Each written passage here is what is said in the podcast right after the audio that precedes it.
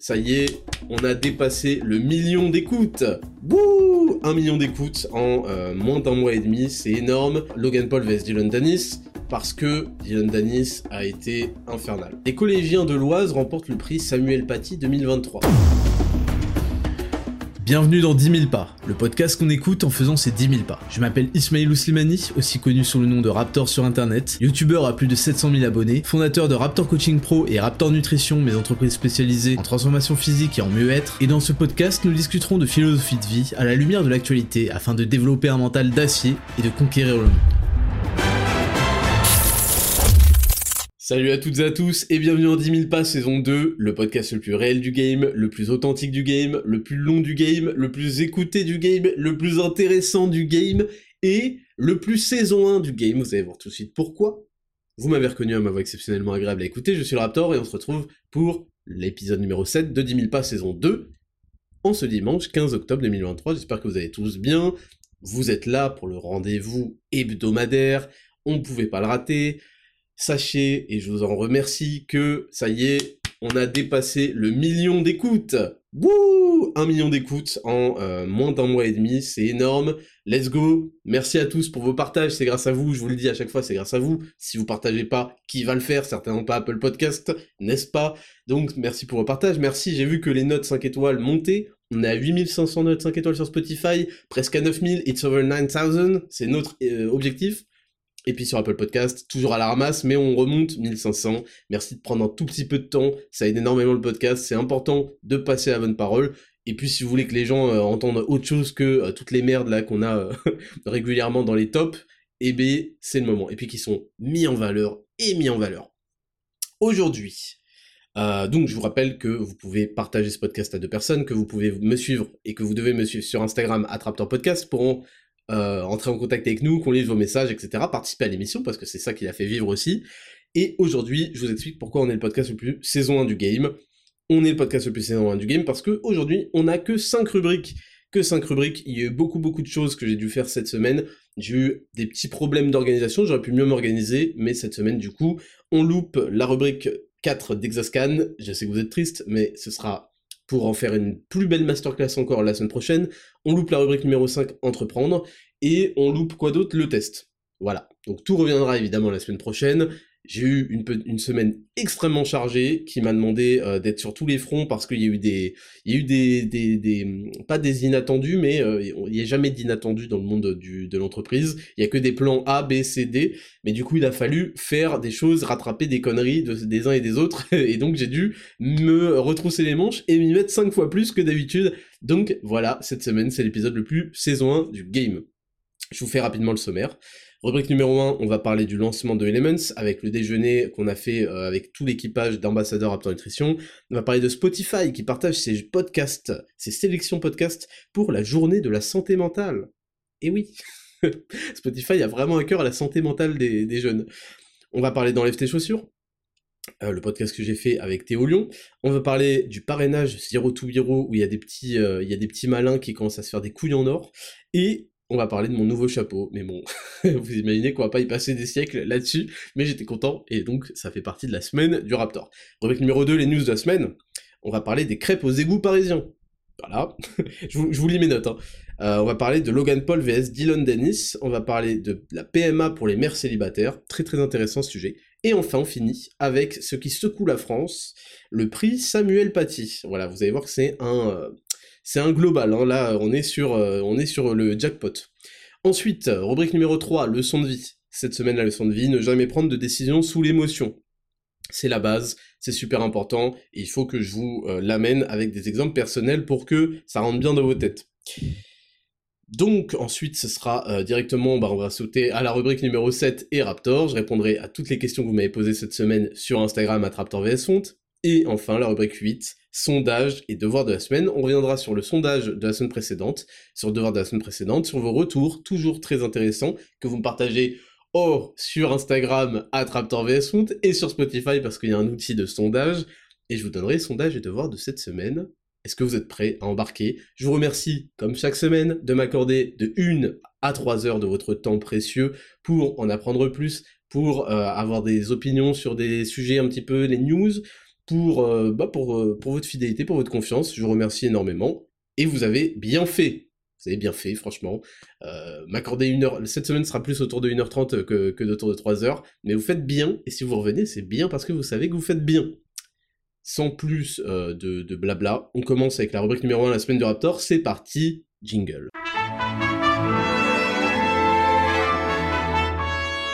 Rubrique numéro 1, la semaine du Raptor. Cette semaine, c'était une semaine giga chargée et pourtant je l'avais anticipé, ça fait des semaines qu'on prépare ça. Et en fait, il y a eu des inattendus au dernier moment. Il y a des, euh, travaux de prestataires qui n'ont pas suffi, qui n'ont pas correspondu du tout à ce que j'attendais. Donc j'ai dû euh, trouver un moyen de faire mieux avec le peu de temps, etc., etc. Ça a été le gros rush alors qu'on avait tout préparé. Donc ça, c'est des choses qui arrivent malheureusement. Et donc j'ai eu beaucoup, beaucoup, beaucoup de travail parce que vous savez qu'il y a eu le lancement de Elements, euh, notre nouveau multivitamine et minéraux parfait qui, qui vraiment qui qui euh, complète parfaitement la gamme équilibre, je vous en ai parlé la semaine dernière, il est sorti mercredi dernier, et on a fait pour l'occasion euh, un déjeuner avec tout l'équipage des ambassadeurs Raptor Nutrition. C'était la première fois qu'on se retrouvait tous ensemble. Bon, il manquait Clément, Clément Dumay euh, de Hit the Road, de Ninja Warrior, si vous le connaissez de là, qui est entre le Portugal et la Chine. Il a plein d'événements, c'est toujours compliqué de le choper à Paris, forcément. Donc là, en fait, il y avait tous les autres il y avait Mathieu Leto Duclos, il y avait euh, euh, Amaury, donc César, il y avait Asiatomique bien sûr, il y avait Gabriel Levent, et on s'est retrouvé dans un endroit très très sympa qui s'appelle euh, le Cheval Blanc, le Tout Paris, qui est à la Samaritaine, qui est magnifique et qui a une vue sur le Tout Paris. Et c'est royal et il faisait super beau et du coup c'était un super moment et euh, évidemment on a bien rigolé parce qu'en fait c'est comme ça que je recrute mon équipage.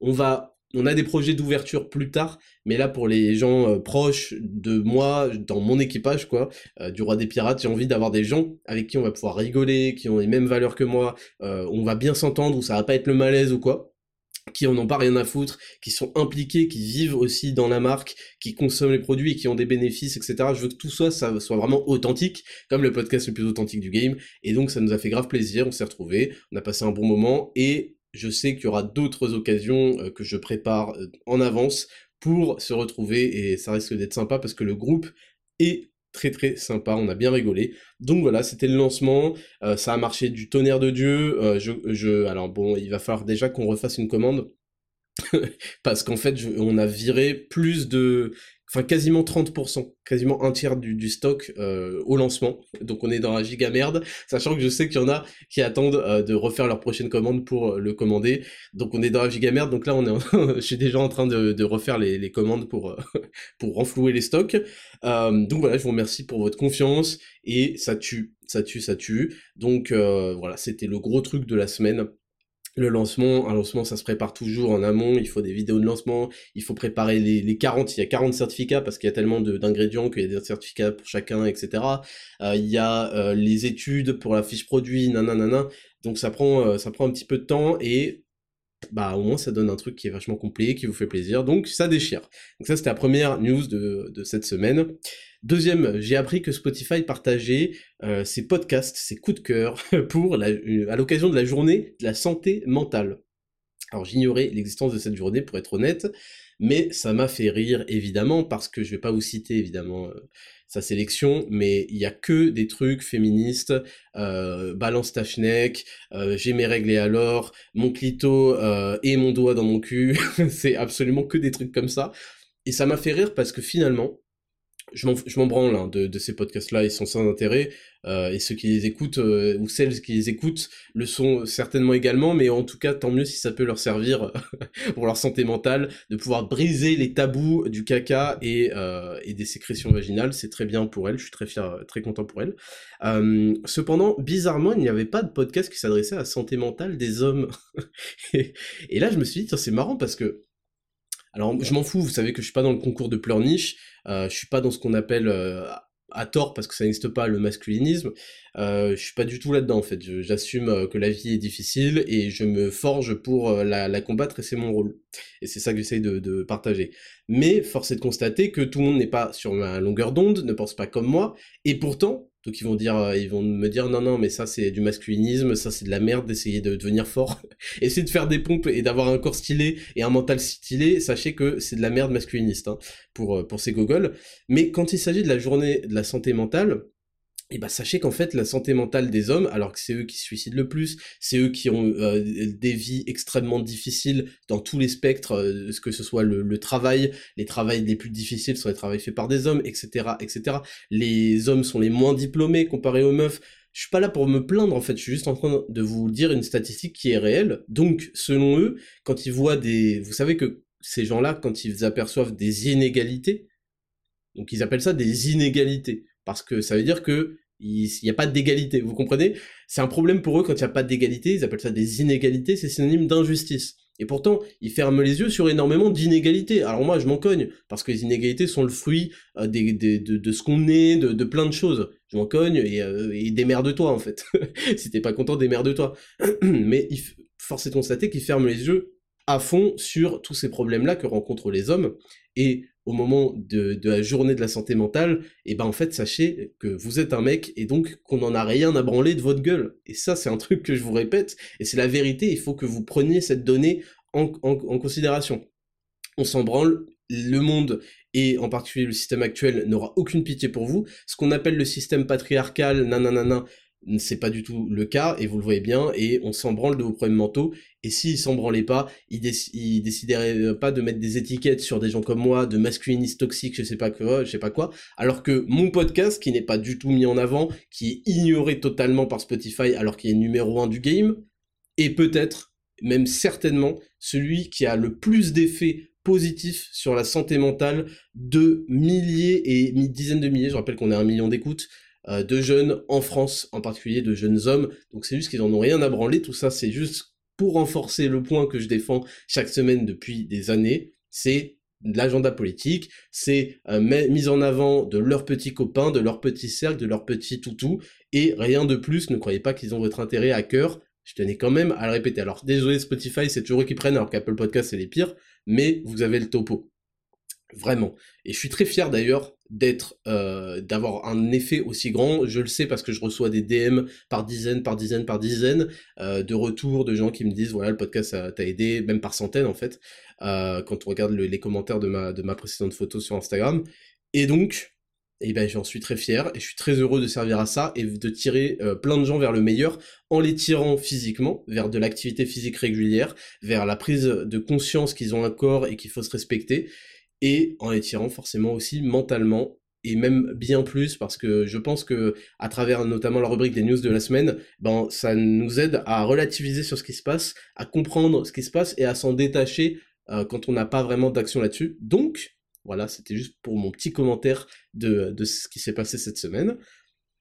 On poursuit, bah, la transition est toute faite. Ce sujet-là, il a été abordé notamment dans le podcast que j'ai fait avec Théo Lyon qui s'appelle Enlève tes chaussures. Euh, et le concept, c'est euh, bah, c'est dans le ses chaussures, mais c'est surtout d'être euh, à la cool. On était sur un canapé et on était à quatre en fait. Ils étaient trois, j'étais tout seul et on discutait ensemble de plein de sujets et on a abordé plein de sujets. On a abordé l'entrepreneuriat, on a abordé, je sais pas, mon parcours, énormément de sujets. C'est super complet. Il y a plein de choses dont j'ai pas encore parler dans ce podcast ou que j'aborderai peut-être pas dans ce podcast.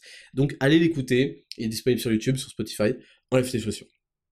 Il est, il est assez riche et si vous avez du temps cette semaine, c'est toujours euh, sympa. Donc il y a celui-là et puis il y avait celui qu'on avait fait avec Biomécanique Podcast et celui qu'on avait fait aussi avec Eric Flag. Ces trois-là sont tous des euh, masterclass, donc allez les écouter si vous avez un moment. Ensuite, je voulais vous parler du parrainage Zero to Hero qui marche à fond. Alors ça, ça m'a fait rire de ouf parce qu'on a regardé par curiosité les chiffres euh, cette semaine avec mon assistant. Vous savez qu'en fait, j'ai mis... Bon, j'ai résolu l'équation du fitness avec Zero to Hero. J'ai proposé avec Raptor Bodyweight le programme final aussi euh, de poids de corps qui a eu un succès phénoménal.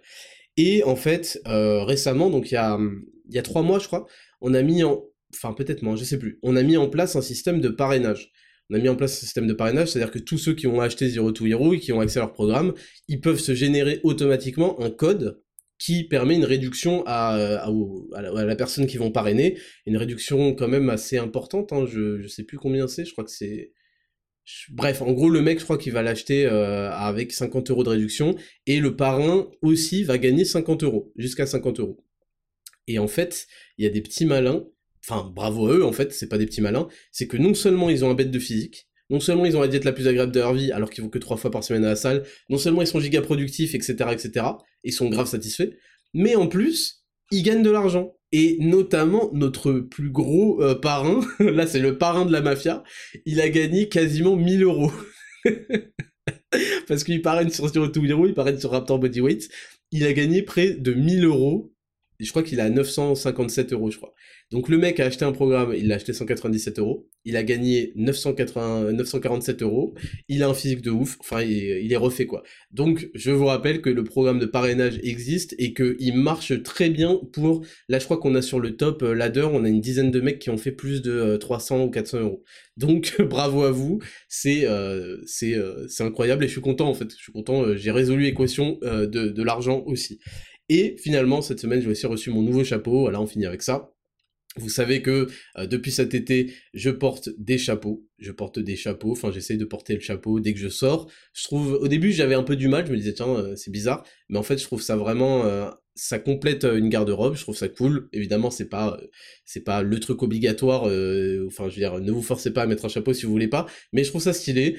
Et donc, j'ai fait, un, j'ai fait un chapeau pour cet été, un Panama, enfin c'est un Fedora, Panama ça veut dire que c'est en paille, il était tressé en Équateur, il était fait main ensuite par euh, un artisan, donc c'était Maison Lorette à Deauville à l'époque, parce que j'étais à Deauville et j'ai rencontré là-bas, et euh, il a déchiré, il avait un style de fou pendant tout l'été, j'étais trop content, sauf qu'il faisait un peu tâche maintenant que je mets un petit manteau euh, pendant l'automne, là, l'arrivée des jours qui se rafraîchissent, il faisait complètement tâche même, et donc j'en ai fait refaire un qui est en feutre de lapin et qui est marron avec un bandeau aussi marron, marron foncé qui est ton sur ton. Et je le trouve trop cool. Et voilà donc c'est toujours un fedora, il est exactement quasiment dans le même moule.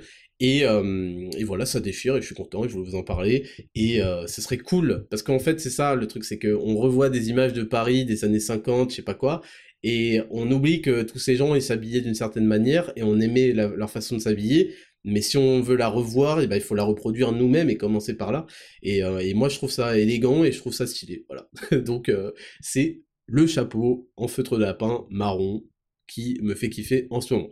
Voilà pour cette première rubrique, la semaine du Raptor. On passe tout de suite aux news de la semaine. On va se régaler. Le rubrique numéro 2, les news de la semaine, c'est parti, jingle.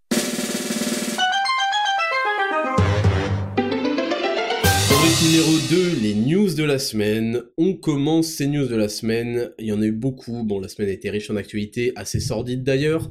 Mais là, on commence comme d'habitude avec des choses un peu plus fun, un peu plus détentes. On va commencer avec Logan Paul vs Dylan Dennis. Alors, ce, euh, cette affiche a volé la vedette totalement à KSI vs Tommy Fury. Alors Tommy Fury, lui, il a compris qu'il allait devenir euh, s'enrichir comme un porc en combattant euh, Jake Paul, euh, KSI, je sais pas quoi. Euh, évidemment, je, n'ai aucun doute qu'il fait ça uniquement pour l'argent, peut-être pour la visibilité, mais voilà, c'est quand même quand même assez drôle. Mais cette affiche a été totalement éclipsée. Pourquoi? Enfin, par Logan Paul vs Dylan Dennis, parce que Dylan Dennis a été infernal. Donc vous savez que j'étais revenu là-dessus et je vais revenir encore aujourd'hui là-dessus parce que c'est le point final du coup auquel on a assisté. Je vais vous dire pourquoi je suis, très content. Alors il n'y a pas eu de chaos mais je suis très content que Logan Paul ait gagné. Euh, bon, Logan Paul, euh, il, est, controversé, a raison. J'ai pas suivi son histoire de CryptoZoo. Apparemment, c'est une arnaque aux crypto-monnaies, donc ça, c'est inadmissible.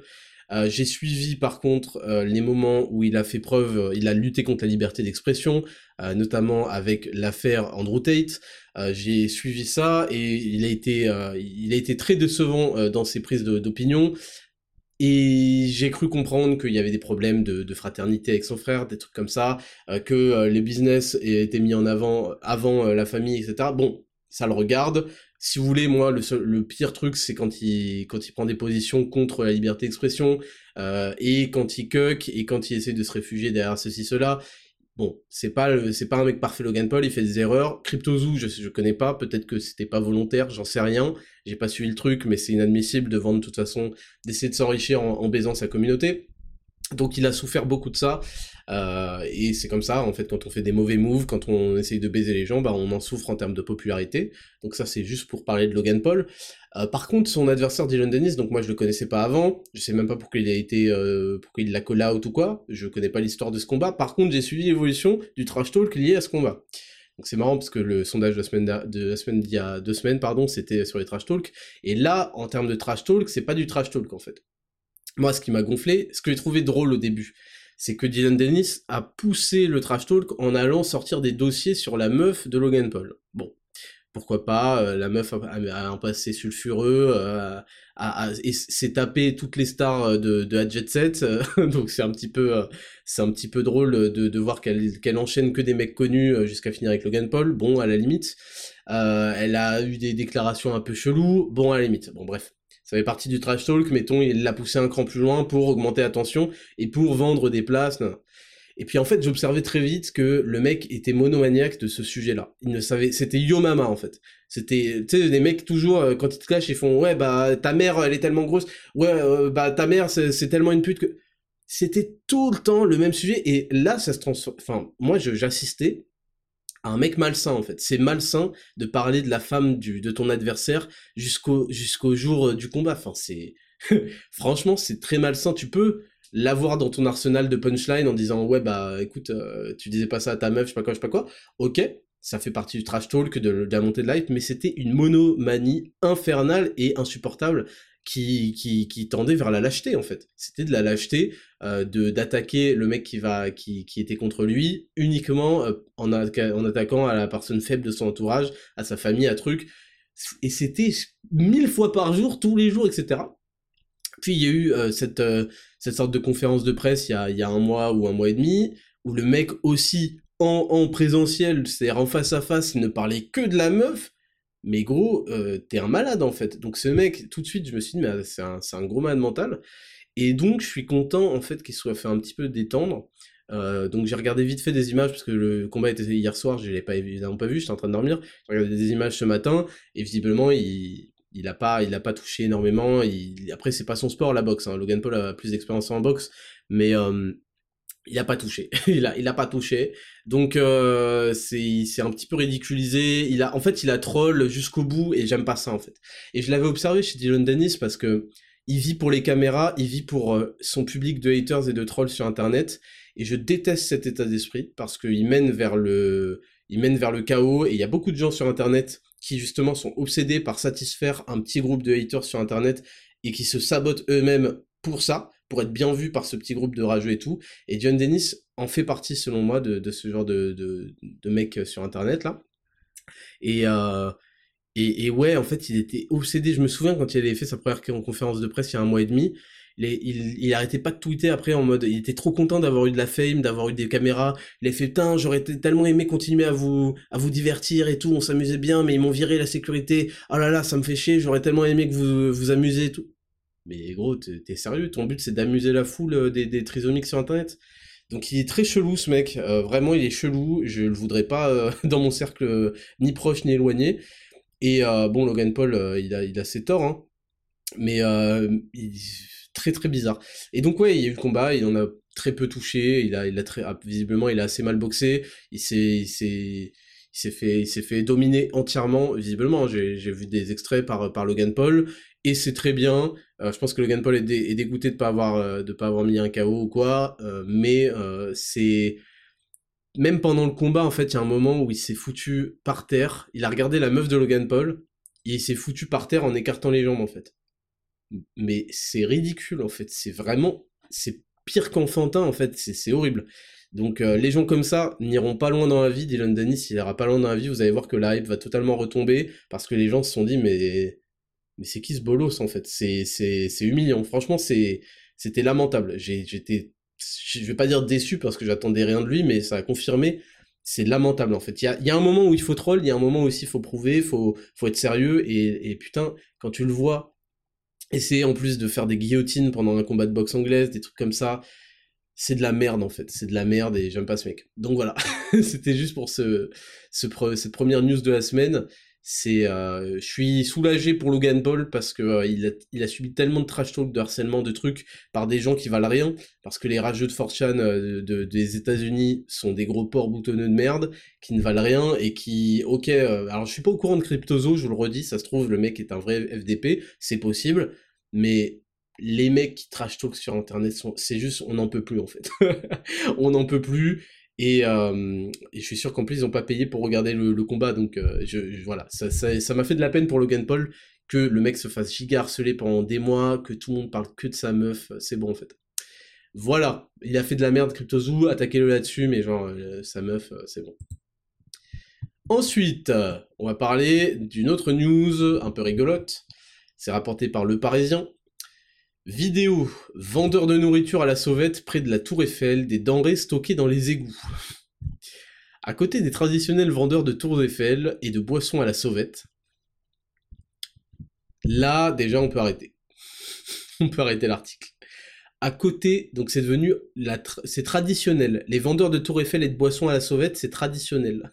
Alors si vous n'habitez pas à Paris, Sachez que en effet, dès que vous approchez d'un monument, vous avez des gens qui ont une sorte de stand euh, foutu par terre. Donc ce que j'appelle stand, c'est une serviette foutue par terre où ils vendent des babioles à 1 euro, des trucs de merde. Je sais pas d'où ils les sortent, comment ils se les procurent, etc.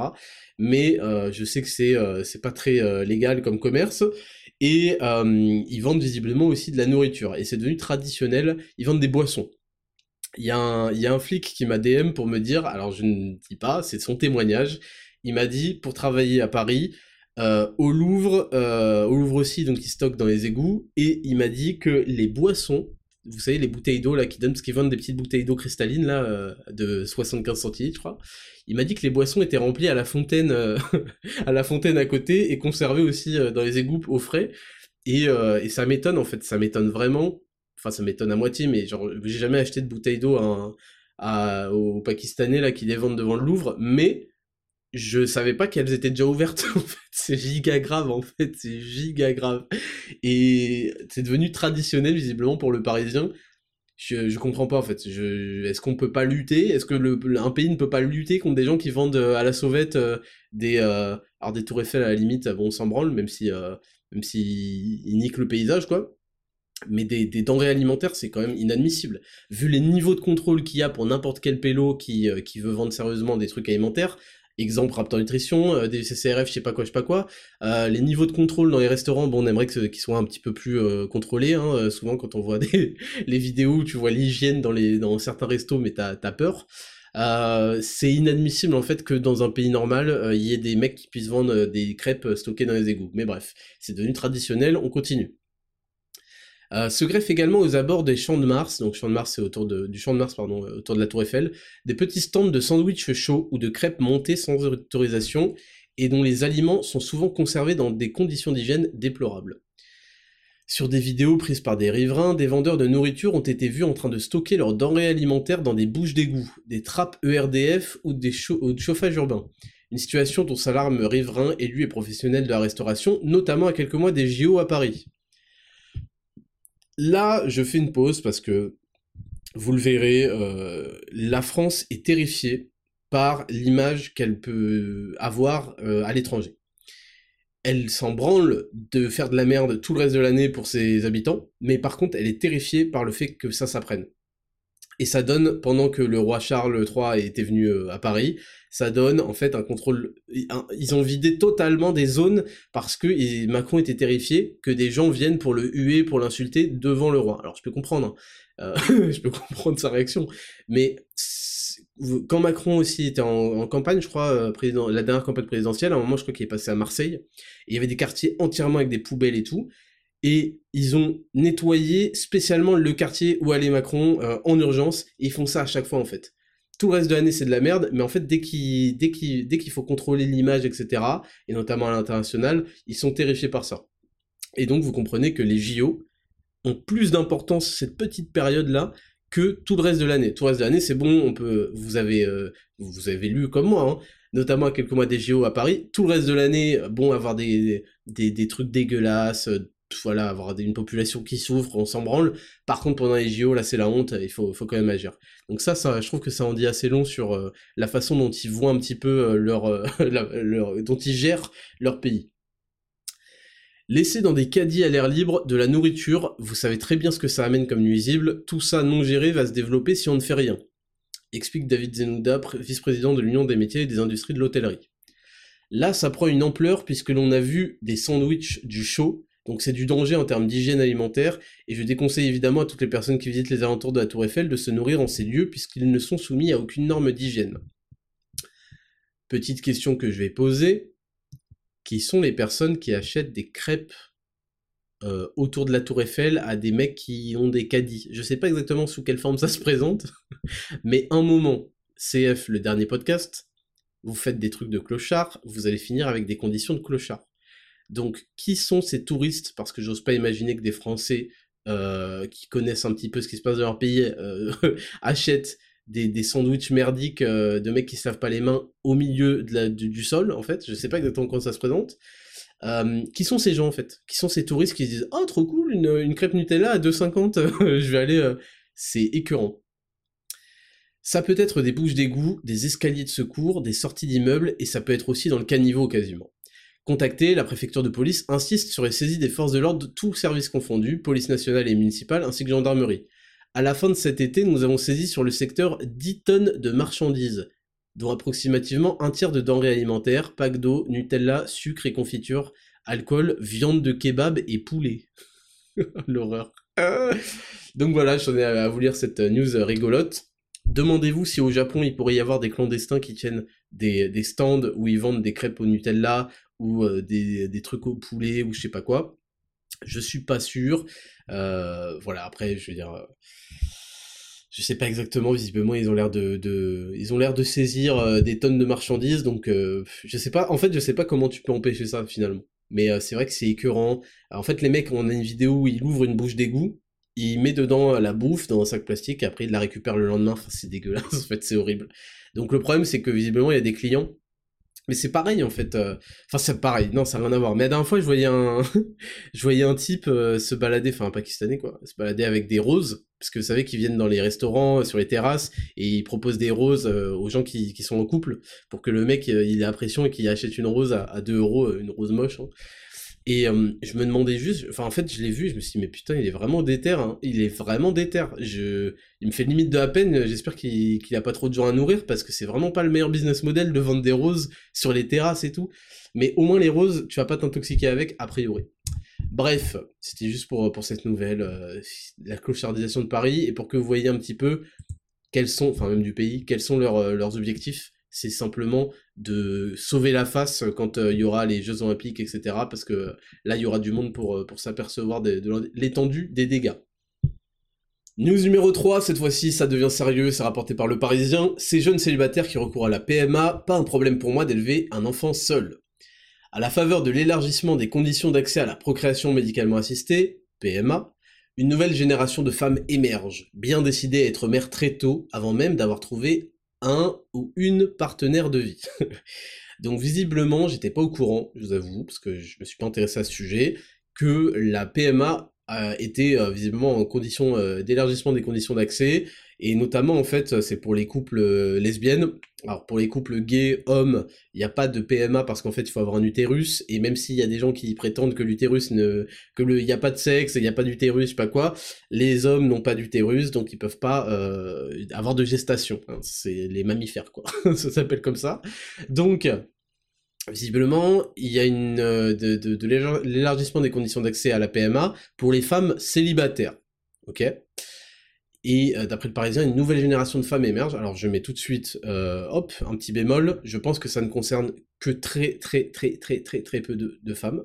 Premièrement, c'est pas du tout une nouvelle génération parce que et, d'ailleurs c'est un phénomène très intéressant. En fait, c'est un phénomène très intéressant. Alors en plus, elles sont mères très tôt, c'est pas des femmes qui sont euh, vraiment dans la quarantaine ou quoi, elles décident d'être mères en, fin de vingtaine sans avoir trouvé un partenaire de vie. Et je trouve le phénomène extrêmement intéressant, on va lire un peu la suite. Avoir un enfant aujourd'hui, c'est sa priorité de vie, son choix, son plan A. Donc c'est vraiment le truc qu'elle envisageait en premier avant d'avoir une, une, relation avec un homme, de bâtir quelque chose et ensuite d'avoir un enfant avec lui. L'homme, je peux le rencontrer même quand j'aurai 70 ans. S'il est amoureux, il m'aimera même avec mon enfant. Explique déterminé Justine, qui a commencé un parcours de PMA à 29 ans. Alors, Justine, je suis pas sûr.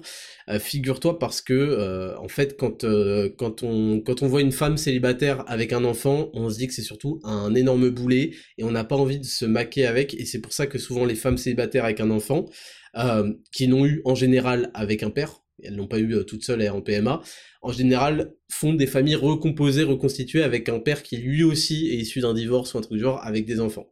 C'est très très rare que un homme veuille prendre à sa charge une meuf et qui s'est déjà euh, faite en fait euh, engrosser pour être très très vulgaire et très clair. Pourquoi? Et là vous allez voir pourquoi le problème, enfin pourquoi cette affaire est un énorme problème. Alors comme d'habitude, comme d'habitude, dans leur énorme euh, puérilité. Euh, les féministes mm, attaquent les, hommes qui n'ont pas d'utérus, qui, qui s'emparent de sujets de société, parce que ça les concerne pas, ils ont juste le droit de payer, de fermer leur gueule, bien sûr, en leur disant « Ah ouais, vous avez peur, vous êtes des égoïstes, vous chiez dessus parce que les meufs maintenant elles peuvent avoir des enfants sans vous, je sais pas quoi. » Alors pas du tout en fait, c'est parce qu'on aimerait bien avoir une société, euh, peut-être pour certains, mais en ce qui me concerne, j'aimerais bien avoir une société qui, qui tourne rond et qui, j'aimerais bien respecter aussi le droit des enfants droit des enfants notamment à avoir deux parents. Un père et une mère, c'est important, ça ne se substitue pas, quoi qu'on vous ait raconté, et il faut le vivre aussi pour le comprendre dans, sa chair et dans, sa vie de tous les jours. Et l'enfant est le plus important. Donc là, en fait, on a affaire à la quintessence du féminisme moderne, c'est-à-dire que le droit des femmes a supplanté de manière irréversible et, et catastrophique le droit des enfants, ce qui va donner en effet une émergence d'une génération non pas de femmes mais d'enfants, et parmi les enfants il y a des hommes et des femmes en devenir, qui vont être complètement euh, pétés en deux. Et alors j'ai pas fait le podcast sur la parentalité, mais sachez que ça commence dès l'enfance, et dès, l'accouchement en fait, et même, avant peut-être. Donc là on va juste euh, recentrer le sujet. Donc en fait on a une génération, visiblement on a certaines femmes euh, qui ne veulent plus s'encombrer d'avoir à construire un couple, une relation pour avoir un enfant. Elles ont un, désir profond de maternité et parce que on leur a la, médecine, la science leur a donné la possibilité de brûler cette étape-là, qui est de se mettre en couple, euh, enfin voilà, de construire quelque chose avec euh, un partenaire et enfin de lui, de, se mettre d'accord avec lui pour avoir un enfant, parce qu'on leur a donné cette possibilité, elles ont décidé de la, de, prendre le raccourci d'avoir directement l'enfant. Et ça, c'est très puéril et ça montre elles ne savent pas du tout dans quoi elles s'embarquent. Premièrement, elles ne respectent pas le droit des enfants et, le gouvernement qui leur autorise ça à avoir deux parents. Et surtout, elles ne comprennent pas en fait ce que représente un enfant. Un enfant, c'est le produit issu de la fusion et de la beauté de la vie entre deux adultes, entre un homme et une femme. C'est ça, c'est le produit d'une union. Et l'enfant n'a pas de sens tel quel si l'union n'a pas été construite avant. Et c'est ça qui est le plus dur, et c'est pour ça qu'elle skip cette étape. C'est extrêmement difficile, et là je veux bien leur donner euh, raison, de trouver aujourd'hui un homme fiable, euh, qui va pas te la faire à l'envers, qui va remplir euh, ses tâches, qui va être à la hauteur, qui va arpenter la difficulté de la vie avec toi mais peut-être aussi parce que toi, t'es une, une grosse conne, aussi. Est-ce que on n'a pas envisagé ça? Est-ce que peut-être tu t'es pas remise en question si t'arrives pas à construire de relations solides Peut-être aussi que ça vient de toi? Et je pense que on a en effet l'émergence de plusieurs générations même de femmes qui sont invivables, en particulier en France. Donc les hommes ont leurs responsabilités, les femmes l'ont également. Mais là, on assiste vraiment à des à des, choses qui pour moi sont extrêmement dangereuses et, montrent une méconnaissance et une incompréhension totale et philosophique. C'est un détachement philosophique et spirituel de la vie claire qui s'incarne dans ce genre de décision. Un enfant, c'est de toute façon l'union de deux gamètes, la gamète mâle et la gamète femelle. Et ça, en fait, les meufs sont en train de dire, ok, ben je vais avoir un enfant, et il va être la moitié de cet enfant va être issu d'une personne parce que forcément on va faire des spermatozoïdes et pas de n'importe quelle espèce de l'espèce humaine. C'est pas un chien, c'est pas un lion, c'est pas un, âne, c'est pas un singe, c'est un humain qui doit te féconder. Donc en fait, la meuf va donner naissance à un enfant qui n'est que à moitié a son reflet, vous comprenez ou pas ce que je veux dire? Il y a elle, crache sur son père, c'est-à-dire sur la moitié de cet enfant, sur les chromosomes et, tout et tout toute l'ADN, en fait la moitié de l'ADN de cet enfant qui a été donné par quelqu'un qu'elle ne connaît même pas. Elle en a rien à foutre.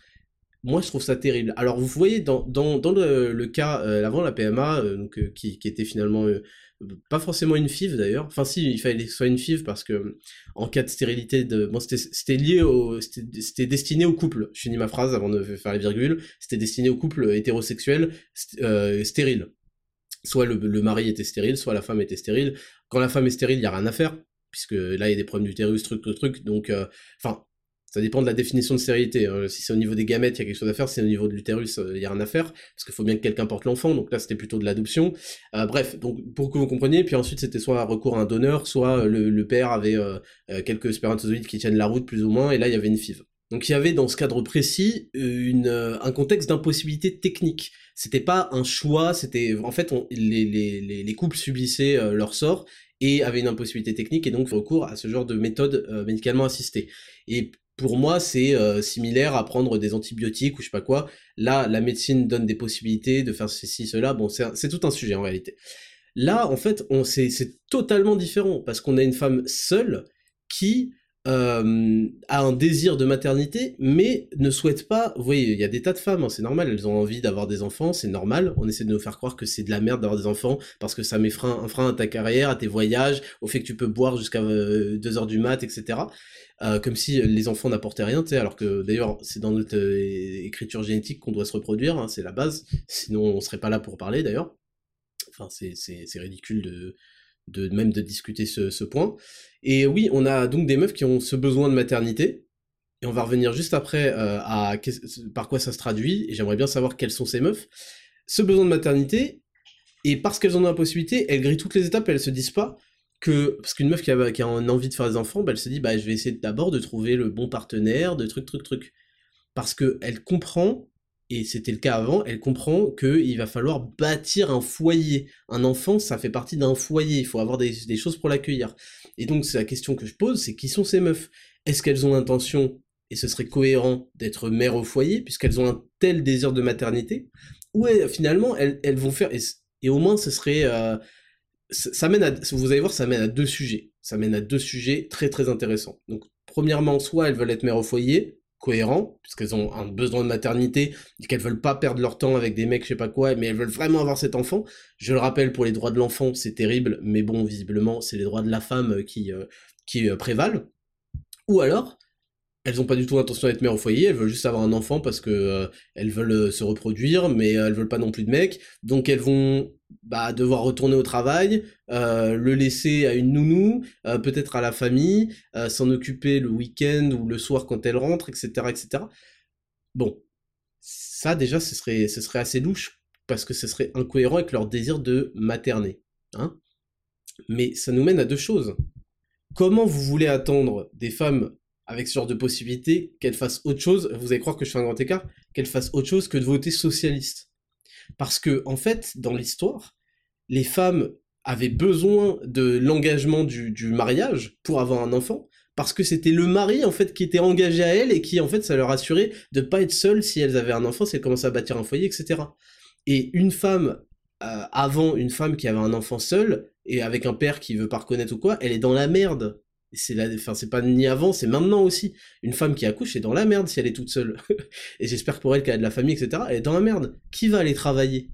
Expliquez-moi quand elle va faire la nounou, la, enfin la mère au foyer. Qui va aller travailler pour ramener de l'argent pour truc? Qui? Bah voilà. Donc en fait, elle, elle, elle sait qu'elle peut se permettre ça aujourd'hui parce que derrière il y aura des aides de l'État. Vous comprenez ce que je veux dire? Donc c'est un truc qui est permis par des aides de l'État pour et qui renforce donc ce genre de comportement c'est un cercle vicieux euh, qui, qui est affolant en fait. Donc on a des mères qui se disent bah au pire euh, euh, si je peux pas travailler pendant six mois j'aurai des aides et puis ensuite je fais ça et j'aurai des aides. Donc vous avez l'État qui s'est substitué au père et, aujourd'hui c'est l'État et la médecine qui arrivent à se substituer de d'apparence au père. Et évidemment pour, pour la meuf, pour la meuf, alors évidemment elle va manquer d'amour, elle va manquer de ceci, cela, mais pour l'enfant, c'est encore pire. L'enfant il va manquer de cadre, il va manquer d'amour, tout ça parce que une meuf a eu un caprice. Et elles nous empêchent, elles nous disent qu'on est des, des connards, des rageux, je sais pas quoi, de dire ce que c'est, et c'est un caprice. C'est une volonté d'avoir quelque chose sans faire toute la contrepartie derrière, tout le travail, tous les sacrifices, toute la construction derrière qui permettent. Après, non pas que toi tu t'épanouisses à avoir un enfant, mais que l'enfant aussi s'épanouisse à avoir des parents qui tiennent le coup. Donc, euh, je trouve que le sujet est, euh, plus, euh, plus profond que, veut nous le faire croire, et qu'on a le droit de pousser une opinion, et toutes les meufs là qui disent les mecs rage, je sais pas quoi, c'est pas du tout en fait. C'est comme d'habitude, ouais, vous donnez pas votre avis, vous donnez juste votre fric, et c'est vraiment ça la mentalité du féminisme global. Et donc ouais, il y a une non-considération de ce qu'est un couple, il y a une, un raccourci qui est pris que l'enfant serait le résultat de l'union de deux gamètes avant d'être le résultat de l'union de deux amours qui finissent par se reproduire, échanger euh, une relation intime, etc., qui mène à ça. Et c'est ça un peu la beauté du truc, c'est pas de en laboratoire de rajouter euh, ceci, cela, de, de, mêler un spermatozoïde à un ovule. Et il y a cette, euh, cette non, ce non-respect du rôle du père, évidemment, ce non-respect aussi pour l'enfant. Et il y a aussi l'aspect terrible de voir tous les jours son enfant qui va ressembler à la fois au père qu'elles ne connaissent pas, elles ne savent même pas qui c'est, et à elle, et de se dire, euh, il y a vraiment une déconnexion vis-à-vis d'un enfant quand euh, il, manque cette partie-là de lui, en fait. C'est terrible, et elles ne s'en rendent même pas compte, au-delà du, fait qu'elles pensent qu'on peut éduquer un enfant toute seule, je sais pas quoi, je sais pas quoi. Euh, donc c'est un, un, phénomène qui est assez inquiétant. Moi, je trouve ça assez inquiétant et ça, ça donne un diagnostic de, de, de la... ça en dit long sur la société. donc voilà, c'était pour la news numéro 3 et on finit avec la dernière news de la semaine rapporté par France 3. France 3, euh, donc vous êtes au courant que euh, y a un professeur. Euh, d'ailleurs, c'est marrant parce qu'il s'est fait s'est fait tuer avec des coups de couteau et c'est drôle parce que c'est devenu, enfin vraiment, je sais pas vous, mais c'est devenu la base de la base en fait.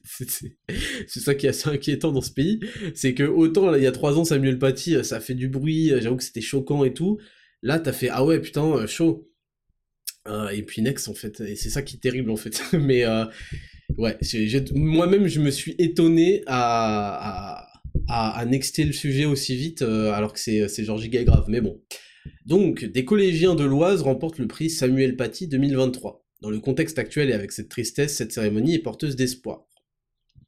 Des élèves du 4e du collège Jacques-Yves Cousteau à Breuil-le-Vert ont remporté, remporté le prix Samuel Paty, créé en hommage au professeur d'histoire assassiné il y a trois ans. La cérémonie de remise des prix s'est tenue samedi 14 octobre 2023 au lendemain de l'attaque terroriste à Arras. Alors, très drôle, j'ai appris l'existence du prix Samuel Paty. Et je vais vous dire pourquoi c'est une masterclass de communication de la part du gouvernement français. C'est une masterclass de communication. En fait, ils ont transformé ces The Obstacle c'est-à-dire euh, ils ont transformé un truc qui symbolisait l'échec total alors Samuel Paty, le pauvre, paix à son âme, mais il est en train de se faire essorer totalement. On se souvient du fond euh, du fond Marianne là, euh, par rapport à Samuel Paty, qui avait donné euh, lieu à des je vais pas employer le terme parce que j'ai pas envie de faire de la diffamation, mais quelque chose qui pouvait s'apparenter à du, au détournement d'argent public qui a fini. Et, l'affaire s'est tassée. Hein. Et c'était dirigé par Marlène Schiappa, etc. L'affaire s'est tassée, alors qu'il y a des, je sais plus quelles étaient les sommes, mais c'était assez hallucinant. Qui ont été distribués à des à des à des comment? À des imposteurs pour faire zéro travail et c'était lamentable. Et notamment je crois qu'il y avait euh, les fact-checkers là de putain je sais plus comment il s'appelle l'autre mec pathétique et sans intérêt c'est tellement à tel point que j'ai oublié son nom. Bref comme d'habitude vous allez me dire. Mais donc ça, ça on l'a oublié ça a été mis sous le tapis. Et j'apprends l'existence du prix Samuel Paty donc les mecs ont transformé un truc qui jetait le dévolu sur, euh, sur leur institution. C'est une faillite du gouvernement, hein, ce qui s'est passé euh, là, ce qui se passe aujourd'hui, enfin euh, à Arras, ce qui se passait avec Samuel Paty, etc. Quand on sait que c'est des gens qui étaient fichés, qui étaient connus des services, nanana, nanana, je crois que là, la famille était sous, sous un ordre, un OQTF de quitter le territoire qui n'a pas été mis en place parce qu'il y a eu des manifestations de syndicats communistes, etc. dont les syndicats des profs, j'imagine. Euh, si on, euh, certaines personnes cyniques, euh, du coup, ah, enfin, vous disent que, enfin, vont, en fait, ça rend cynique, ces, affaires rendent cynique parce qu'on dit bon bah voilà, vous luttez contre le fait qu'on expulse des gens dangereux, ben bah voilà, du coup il y a des gens dangereux, oui, bon, c'est la définition. Mais euh, j'apprends donc l'existence du prix Samuel Paty. Ils ont transformé quelque chose de négatif pour leur image en euh, grand discours républicain comme on les connaît bien, avec des mots euh, faire nation, euh, ne rompt pas ma haine, euh, symbolise, il, il rage de notre liberté d'expression et de la démocratie, etc. Donc c'est c'est bravo à eux, ils ont transformé un truc en un truc qui les un truc négatif pour eux en truc qui leur donne de la grandeur et qui montre la puissance des, des, de la démocratie. Donc ça c'est vraiment un coup de com royal. J'ai la suite. Face au drame que nous venons de vivre, cette cérémonie a une résonance particulière. C'est la réponse la plus forte qui puisse être faite à ceux qui croient pouvoir nous faire taire, étouffer les savoirs, bloquer la connaissance. Donc vous voyez en fait, Elisabeth Borne, la première ministre, elle a transformé, euh, elle a transformé cette, euh, cette énorme euh, faute. c'est très grave, hein, ils ont du sang sur les mains ces, ces gens. Elle l'a transformé en voilà, c'est la meilleure réponse pour les faire taire, on va euh, propager euh, la démocratie et la connaissance des écoles, etc. Donc c'est bien joué au niveau de l'argumentation et de la présentation du sujet. C'est une masterclass de communication et c'est que ça en fait. Le gouvernement, euh, McKinsey et compagnie, c'est que des masterclass de communication. Masterclass entre guillemets. Hein. Après avoir réaffirmé son soutien aux victimes à l'équipe du lycée Gambetta d'Arras, aux élèves ainsi qu'à leurs familles, la première ministre a tenu à féliciter tous les lauréats, leurs enseignants et tous ceux qui, en participant à ce prix, font vivre la mémoire de Samuel Paty et portent son héritage. Donc c'est un, mec dont ils ont en partie la responsabilité de la mort, hein, mais euh, maintenant c'est devenu l'icône de la liberté et tout. Non, c'est très fort. Le prix Samuel Paty a été créé pour rendre hommage à ce professeur d'histoire-géographie, assassiné le 16 octobre 2020, à proximité de son collège dans les Yvelines. 27 élèves de 4e, issus d'un collège de l'Oise, ont remporté le premier prix. On est fiers, on est content, j'ai lu un texte pour dire que nous avons fait ce projet pour rendre hommage à Samuel Paty. On s'en rappellera toute notre vie, témoigne Luna, 14 ans. Attendez, parce que la suite arrive. Un travail sur les fausses informations. Pour cette troisième édition, il était demandé aux élèves de travailler sur les infox, quel danger pour la démocratie En se glissant dans la peau des journalistes, les collégiens isariens ont fait le choix d'utiliser plusieurs exemples de fausses informations et de démontrer leurs impacts. La publication d'une infox peut être punie d'une amende pouvant aller jusqu'à 45 000 euros, ou dans certains cas d'une peine de prison, ont-ils également rappelé. Donc c'est les, élèves du collège hein, qui ont rappelé ça. À la fin de ce scénario d'une dizaine de minutes, il s'explique On a voulu vous montrer qu'il ne faut pas croire tout ce que l'on voit et tout ce que l'on entend, affirme une élève on voudrait terminer, bon elle a raison, on voudrait terminer en disant qu'il existe des moyens de vérifier si une information est réelle ou pas. Il faut s'informer sur des sites fiables et reconnus, comme ceux des journaux, et ne pas s'informer uniquement grâce à des vidéos vues sur les réseaux sociaux, conclut un autre collégien. Et enfin, euh, Xavier Bertrand, euh, président de région, a réagi Félicitations aux élèves et à l'équipe éducative pour ce projet de démocratie et de citoyenneté, à une époque où il est plus, plus qu'important de défendre ce qui fait nation. Ah je vous lis les deux interventions politiques. Hein. Je vous lis. C'est la réponse la plus forte qui puisse être faite à ceux qui croient pouvoir nous faire taire, étouffer les savoirs, bloquer la connaissance. Ça, c'est la première intervention. Et la deuxième, ce projet de démocratie et citoyenneté, à une époque où il est plus qu'important de défendre ce qui fait nation. Vous voyez c'est des grands mots, des grands, des grands styles, des grands euh, termes, des grandes idées, et en fait, il n'y a jamais de choses concrètes, c'est terrible.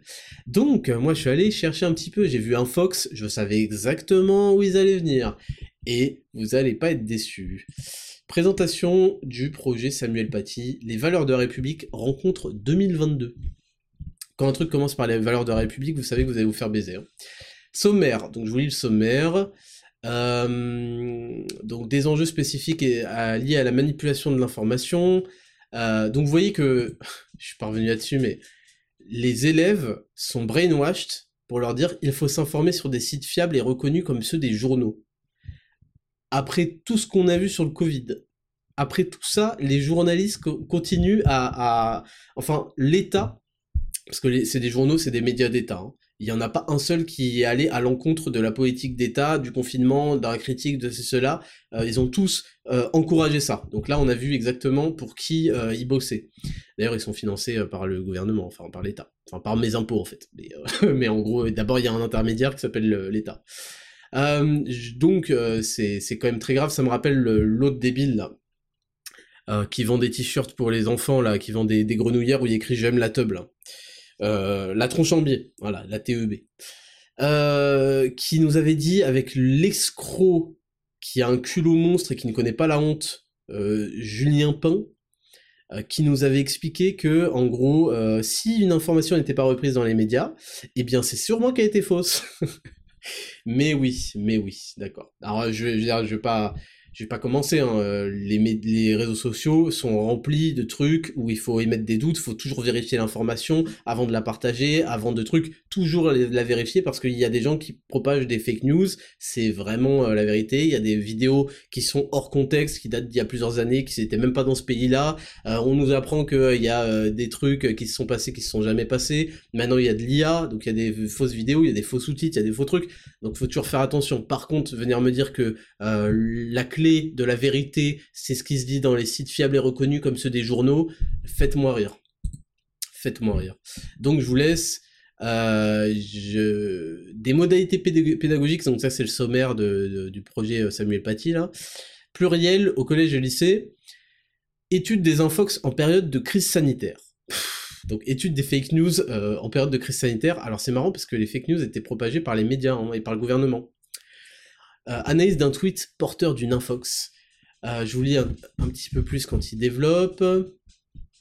Les choix du thème 2023, les infox, quel danger pour la démocratie? Ça c'est leur, euh, leur veau d'or, ils adorent l'avancer, la démocratie, la démocratie, la démocratie. Vous avez vu les limites, hein Constat.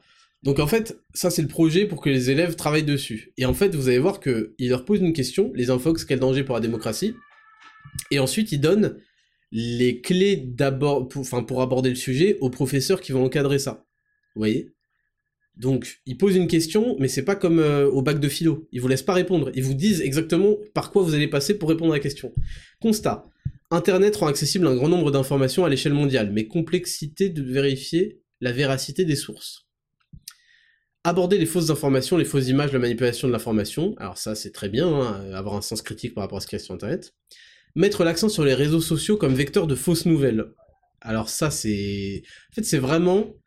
C'est très drôle parce que on nous explique, et les profs sont, sont complices de ça, que l'école, c'est là où on apprend la vision critique, etc. Moi, je vous le dis, l'école forme des suceurs. L'école est la, exactement la raison de la lâcheté des citoyens français. C'est parce qu'ils auront appris et été récompensés à être des suceurs qui disent exactement ce qu'on attend d'eux, qu'il faut exactement ce qu'il faut pour que le prof te mette la bonne note. Et donc en fait, à la fin, tu obtiens des, élèves qui font des grandes. Alors les pauvres, ils sont innocents, euh, mais ils ont appris à sucer en fait. Ils ont appris à être des énormes faillots qui répètent exactement ce qu'on attend d'eux. Ils sont très intelligents, ils ont tout compris. Vous imaginez, ils font la présentation de truc. La, publication d'une infox peut être punie d'une amende pouvant aller jusqu'à 45 000 euros, dans certains cas d'une peine de prison. D'accord, mais imaginez le cynisme du gouvernement quand on sait le nombre de fausses informations à la minute qui, qui balancent sur absolument tous les sujets, en particulier sur le Covid, et qu'ils osent dire euh, étude de cas, euh, la crise sanitaire. Mais bande de fils de pute, mais c'est c'est lamentable. Qui devrait être condamné à de la prison et à des, milliers et des milliards d'euros d'amende en fait? C'est qui? C'est Pfizer? C'est le gouvernement? Ou euh, c'est Jean-Michel du 84 qui s'est trompé sur Internet? C'est une blague, c'est lamentable. Et en fait, là où moi j'en veux aux professeurs, c'est que ils se, ils se veulent, c'est terrible. Franchement, les profs, c'est terrible, la vision qu'ils ont d'eux-mêmes, la vision faussée et élitiste qu'ils ont d'eux-mêmes, alors que c'est des machines à sucer des, à sucer des boules. C'est des machines à restituer la propagande. C'est des machines à t'expliquer un truc et à pas le faire, en fait. ouais, euh, on travaille l'esprit critique et, euh, et la réflexion autour de... Ferme ta gueule. Ferme ta gueule, pauvre con. Moi, je suis désolé, mais tous vos profs de merde, s'ils ont pas leur septième dose et qu'ils ils ont, pourquoi est-ce qu'ils ont enlevé leur masque? C'est trop du cul. Le, Covid est parti, comme la grippe là, quand il y avait des stats à zéro.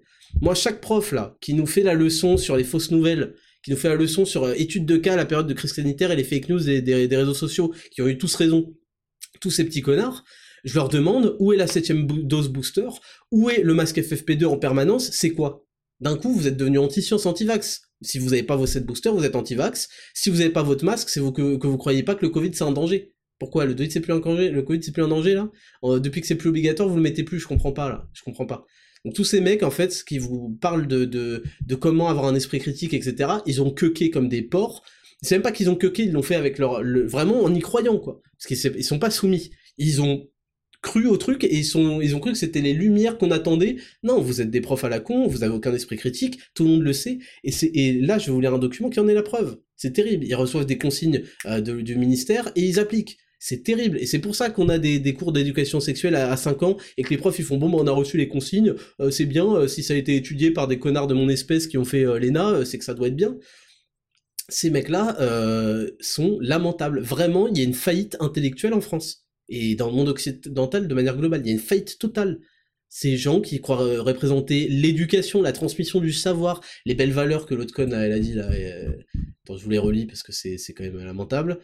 Euh, nanana, étouffer les savoirs, bloquer la connaissance. Ces gens pensent qu'ils sont illuminés de porter à connaissance, et c'était peut-être vrai à une époque, mais ça ne l'est plus ça ne l'est plus, vous êtes juste des perroquets, vous faites du psittacisme, vous n'avez aucun esprit critique. Et le moment où on vous a présenté le plus grand scam du 21e siècle, vous vous êtes précipité dedans. Vous êtes explosé au sol. Les profs, vous êtes méprisables, vous êtes lamentables. Non pas parce que vous vous êtes fait avoir comme 90% euh, des Français, mais parce que justement c'était à vous.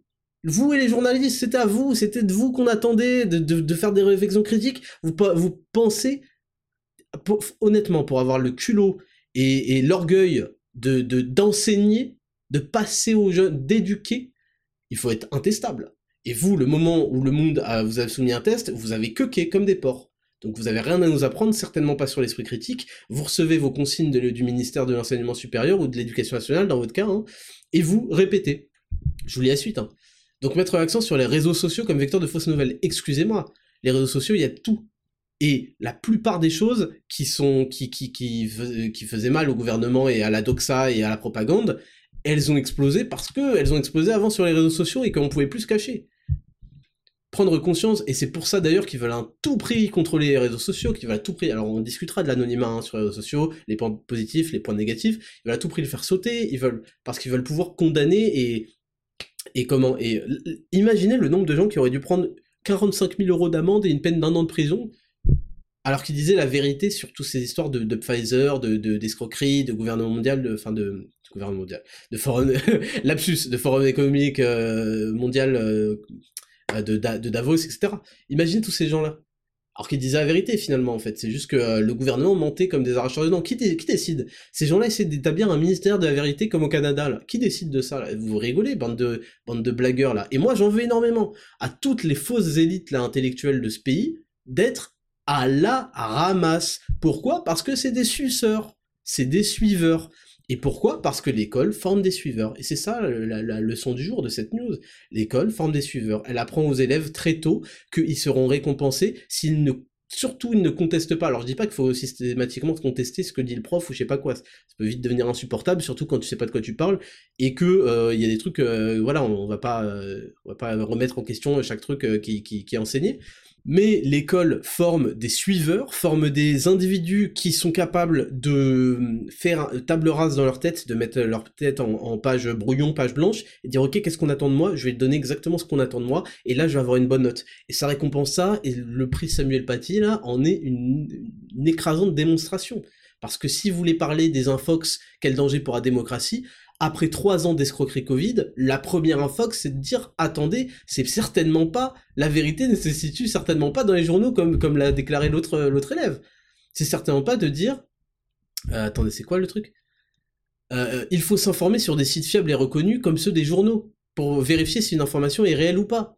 Mais c'est ça l'esprit critique qui est enseigné aux, jeunes, là C'est lamentable, c'est un niveau de propagande phénoménal, et moi, j'y ça me, ça me touche énormément en fait. Je trouve, je trouve que c'est. Parce que les enfants, en fait, leur éducation, c'est les adultes de demain. Donc là, à la poubelle, tout ça, ça va finir à la poubelle en fait. Ça va finir par être juste des, des rangées supplémentaires de collabos. Prendre conscience de l'influence des plateformes numériques sur la vie démocratique. Euh, apprentissage d'une citoyenneté éclairée face à une croissance de flux d'informations. Ah oui, vachement éclairée, comme le consentement. Oh, la citoyenneté, elle est éclairée comme le consentement éclairé, qu'on n'a pas eu le droit euh, quand vous nous avez vacciné de force capacité à comprendre les médias dans leur pluralité, et maîtriser les mécanismes de la fiabilité d'une information. Citoyenneté numérique. Ah, c'est drôle ça, putain. Alors là, là je découvre en même temps que vous. Hein. Citoyenneté numérique, c'est un truc qu'ils veulent mettre en place où en gros ton compte des impôts sera mélangé à ton compte des réseaux sociaux. Comme ça, tout est centralisé et si tu si malheur à toi si tu dis un truc qui n'est pas euh, prévu dans la ligne du gouvernement. C'est un peu ça, hein, c'est complètement ça le projet. Hein.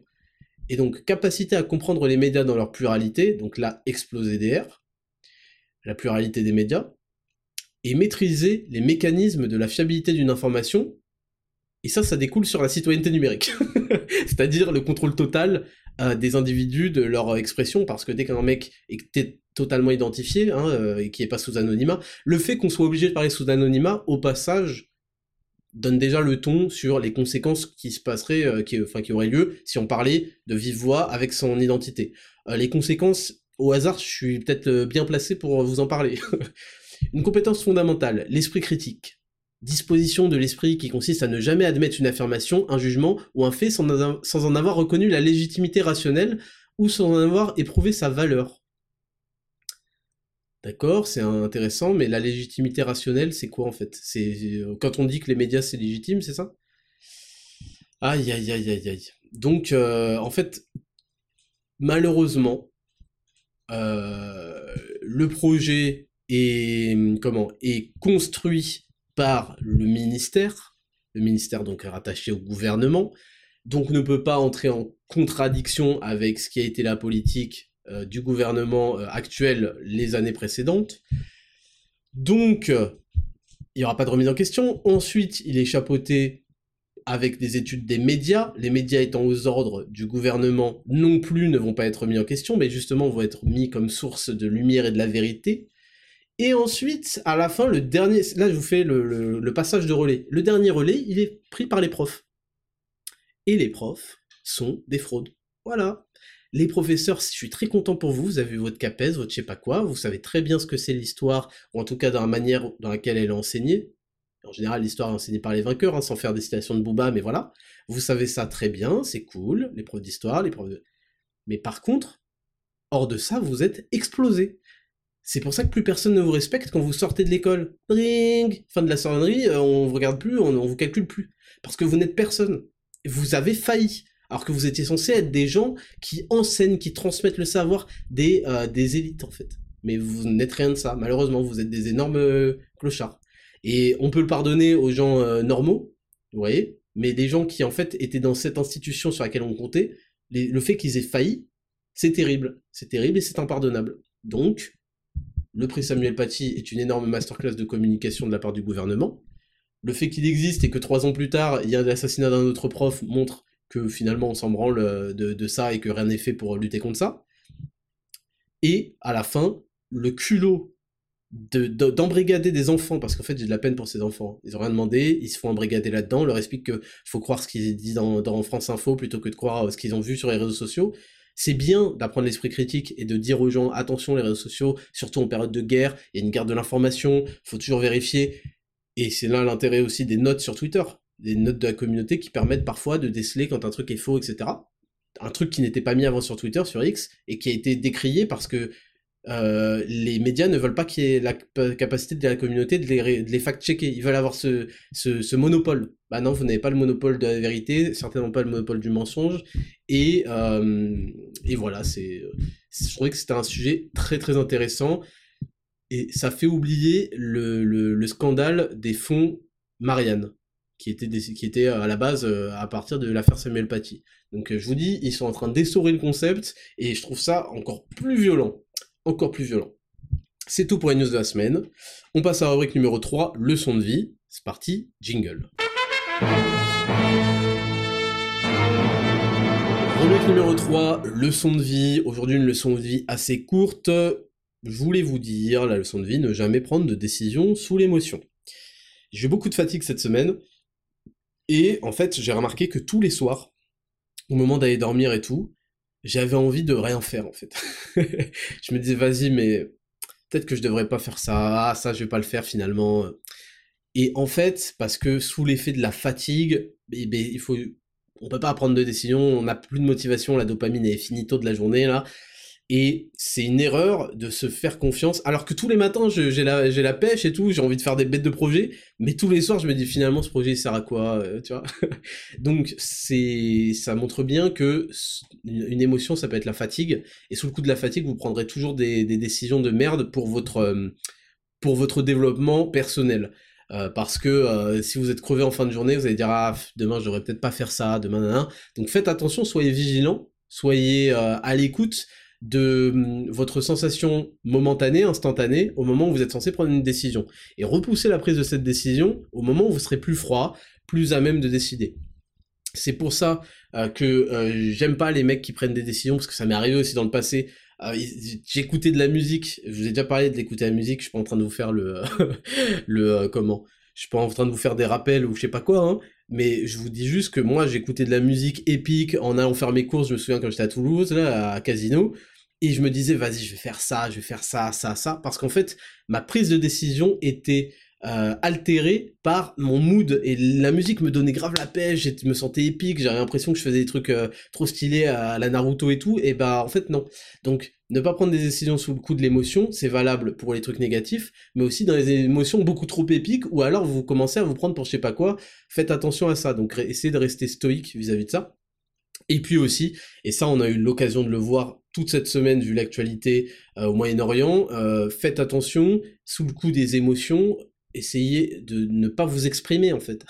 Moi, je, quand je vois des mecs, il y a des grandes figures de la droite euh, conservatrice américaine qui sont exprimées sous le coup de l'émotion, c'est ridicule, c'est lamentable et ça n'est jamais une, ça ne donne jamais une bonne image de soi.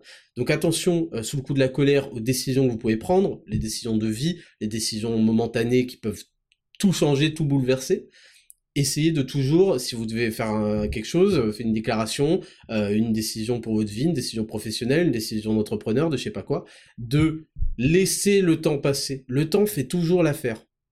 Laissez le temps, vous allez passer une bonne nuit, vous allez dormir, vous allez y réfléchir, laissez votre cerveau euh, mettre ça d'un côté, le traiter en, en arrière-plan, en tâche d'arrière-plan, etc. Vous verrez que vous aurez toujours des meilleures idées, des meilleures propositions à faire une fois que ça s'est tassé. Mais quand les mecs, parce que c'était ça, hein, franchement, c'est à chaque fois qu'il y a une affaire, c'est la course à qui va s'exprimer comme si on avait besoin de, des statements, des opinions euh, de tous les mecs. Euh, il fallait que quelqu'un s'exprime, tranche sur le sujet. On attendait que ça. Le monde attendait là euh, le tweet de tel ou tel mec pour savoir si on allait continuer ou pas. Mais c'est une blague. Et donc il y a une course à qui répondra momentanément le plus rapidement possible. Pourquoi? Parce que c'est la course à l'attention, c'est la course au retweet, c'est la course à qui va être validé.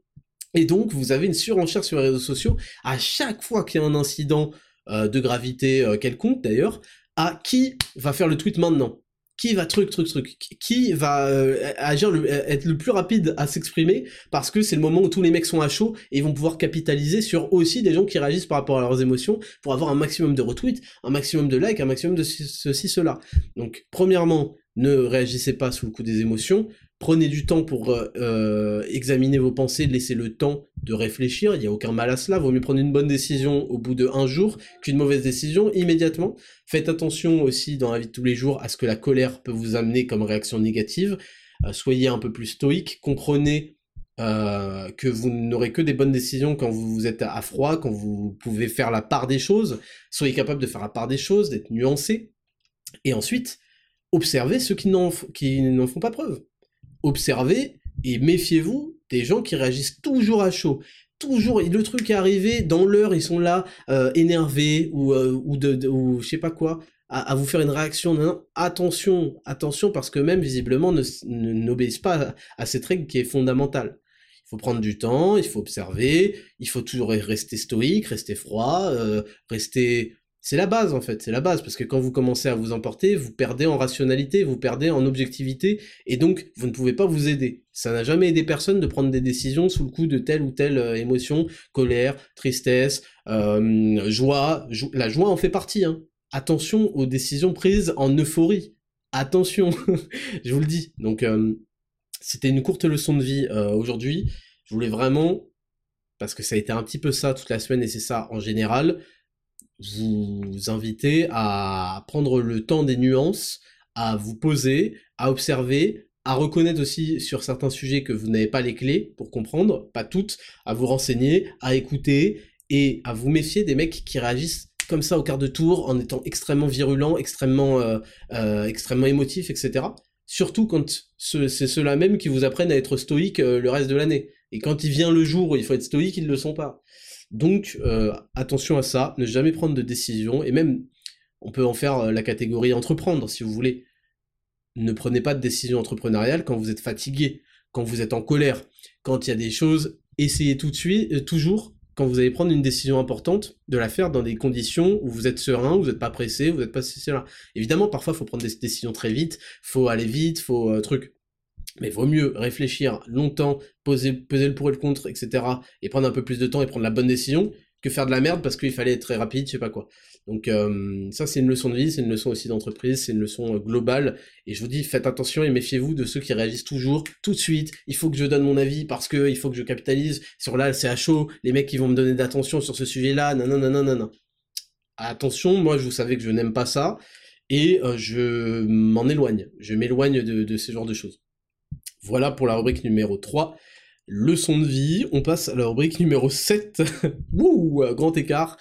Et Raptor, je réponds à toutes vos questions de cette semaine. C'est parti, jingle. Rubrique numéro 7, euh, c'est bon votre grand écart, on commence, c'est les questions que vous posez sur Instagram, Raptor Podcast ou Raptor VS Font. On commence avec Jean Gaëtan Della Sosa. Ok. Salut Smail, dans, un précédent podcast, tu avais évoqué le fait que tu te formais en continu sur divers sujets. J'avais compris que c'était hors bio-nutrition. Peux-tu nous parler de ces formations et de la manière dont tu les incorpores dans ton emploi du temps, s'il te plaît? Merci pour Zero to Hero et pour les podcasts de qualité allemande. Euh, oui, alors, euh, en fait. En fait, je suis depuis euh, depuis dix ans, depuis une dizaine d'années, euh, en ce qui concerne la nutrition, euh, euh, l'entraînement, ce genre de choses. J'ai appris à suivre de nombreux sources euh, intéressantes sur YouTube, sur Spotify, et en général, quand il se passe quelque chose de très, euh, une grosse étude qui vient révolutionner ce qu'on savait, et bah vous avez une vidéo de, je sais pas, de Biolane ou d'un truc comme ça qui va en parler, et donc ça me permet en fait d'avoir dans mes oreilles quand je me balade, je, je, vais écouter la vidéo ou je vais la regarder s'il y a besoin d'un s'il y a besoin d'un appui euh, vidéo euh, à, sa démonstration, etc. Donc en général, c'est euh, par podcast, par vidéo YouTube. Et après, j'ai aussi des contacts dans le milieu de la pharmacie, des médicaments, enfin pas des médicaments, pardon, des compléments alimentaires, qui ont aussi une opinion, qui sont à même et qui sont en train de suivre en direct tout ce qui se fait, tout ce qui peut être nouveau, tout ce qui peut être intéressant. Donc il faut avoir des gens qui, enfin moi j'ai des gens qui connaissent ça, j'ai des sources sur internet et euh, moi-même je vais me renseigner tout seul quand un sujet m'intéresse. Ensuite, on a Nate, Nat BYD Bid. Salut, as-tu déjà été suivi à des blessures musculaires ou tendineuses depuis que tu as une hygiène de vie quasi irréprochable? La saison 2 de 10 000 pas est une véritable masterclass grâce à ta voix exceptionnellement agréable à écouter, entre autres, ça va de soi. Merci. Euh, non, alors j'ai déjà eu quelques douleurs rapidement euh, qui sont liées à des, des exercices euh, qui, qui, qui peuvent être un peu traumatisants, mais très très légers. Et non, non, et je pense, enfin, c'est pas je pense, c'est que ça, j'attribue ça quasi entièrement. c'est pas quasi entièrement, mais on va dire globalement à oméga 3 et collagène, évidemment. Il y a aussi la vitamine D, il y a tout, mais vraiment, le magnésium surtout. Mais je pense que le collagène, les oméga 3, ça m'a beaucoup beaucoup aidé. Euh, alors que à l'époque où je me complémentais pas, j'avais des douleurs au coude quasi tout le temps. Quasi tout le temps des douleurs au coude. Après, il y a mon échauffement, hein, faut pas lésiner sur l'échauffement. Il est complet, mais il est minimaliste pour aller vite. Et j'avais des douleurs au coude, je me souviens assez régulièrement, et j'ai plus jamais eu ça une fois que j'ai commencé à me supplémenter. Ensuite, on a Romain MGN qui me dit Salut Raptor, j'aime beaucoup ton style, où est-ce que tu t'habilles? Alors, euh, pour les pantalons, parce que beaucoup m'ont demandé, mon pantalon, notamment le beige, là, euh, un peu taille haute, c'est des pantalons que j'ai fait faire sur mesure, donc c'était euh, des pantalons de costume.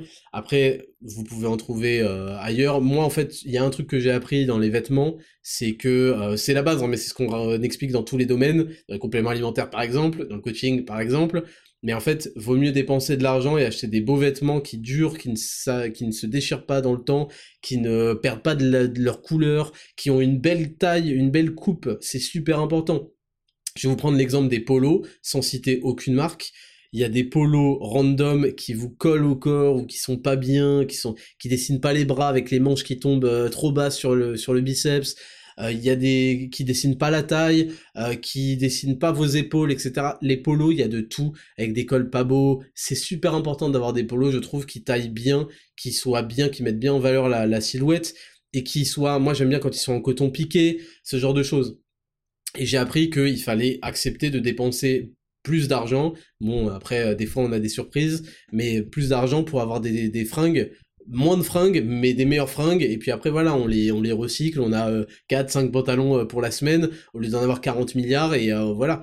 Et, et, ça, je j'ai pas envie de faire de la pub pour aucune enseigne, mais en tout cas, je vous le dis, ça vaut tout, quasiment toujours le coup de dépenser un peu plus pour avoir moins d'habits, mais de meilleure qualité et qui ont une belle coupe, qui ont une belle finition, qui tiennent euh, l'épreuve du temps. Et, euh, et ouais, après, pour ce qui est des chaussures, euh, là, je, je vais pas être une référence. Moi, j'achète toutes mes pompes chez Tod's. Euh, c'est quand même quelque chose qui coûte vachement cher, donc ça j'en ai j'en ai conscience. Mais ils m'ont jamais déçu et, euh, et c'est du lourd. Et en fait, on, on sous-estime le fait d'avoir des belles pompes au lieu d'avoir juste des baskets, euh, des pumas ou des je sais pas quoi, d'avoir des belles pompes, des beaux des beaux mocassins ou des, des n'importe. Euh, ça donne directement une autre allure à, à, son look et après il suffit d'avoir un beau, un beau pantalon. En fait, on est juste des belles pièces qui vont tenir dans le temps on peut d'un coup transformer euh, son look et c'est tellement important de savoir bien, enfin de savoir, de bien s'habiller, euh, d'avoir une belle garde-robe. C'est tellement important dans, la vision qu'on a de soi-même et dans la vision qu'ont les autres de nous. D'un coup, on devient adulte. Alors que moi, je vous le dis même par rapport aux meufs. D'un coup, en fait, vous devenez des hommes, des adultes. Et euh, les meufs, elles ont, elles ont, elles sexualisent pas les les, les, les, mecs qui s'habillent comme des gosses ou qui s'habillent bizarrement, tu vois.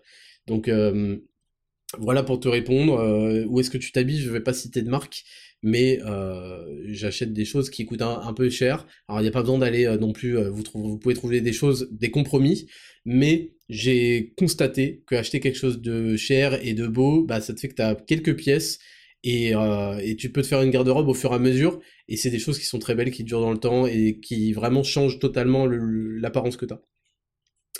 Ensuite, on a William PTL. Salut Raptor, que conseilles-tu concernant l'éducation scolaire des enfants? Quelles sont les solutions pour éviter toute la propagande actuelle pour les enfants?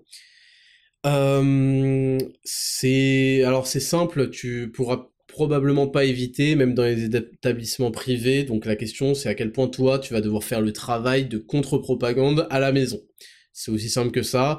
C'est à quel point tu vas prendre du temps et ça demande de l'énergie, ça demande de la patience d'aller demander, t'intéresser à ce qu'ont appris tes enfants et euh, d'aller leur dire bah toi qu'est-ce que tu penses de ça, d'aller en fait générer leur esprit critique sans forcément leur donner la réponse, faire exactement ce que l'école prétend faire mais ne fait pas ou fait très mal.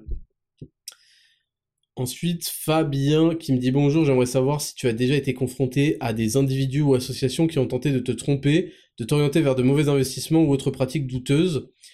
Étant donné les précieux conseils que tu donnes aux entrepreneurs, un retour d'expérience sur ce sujet pourrait grandement bénéficier à la communauté afin d'éviter de telles mésaventures.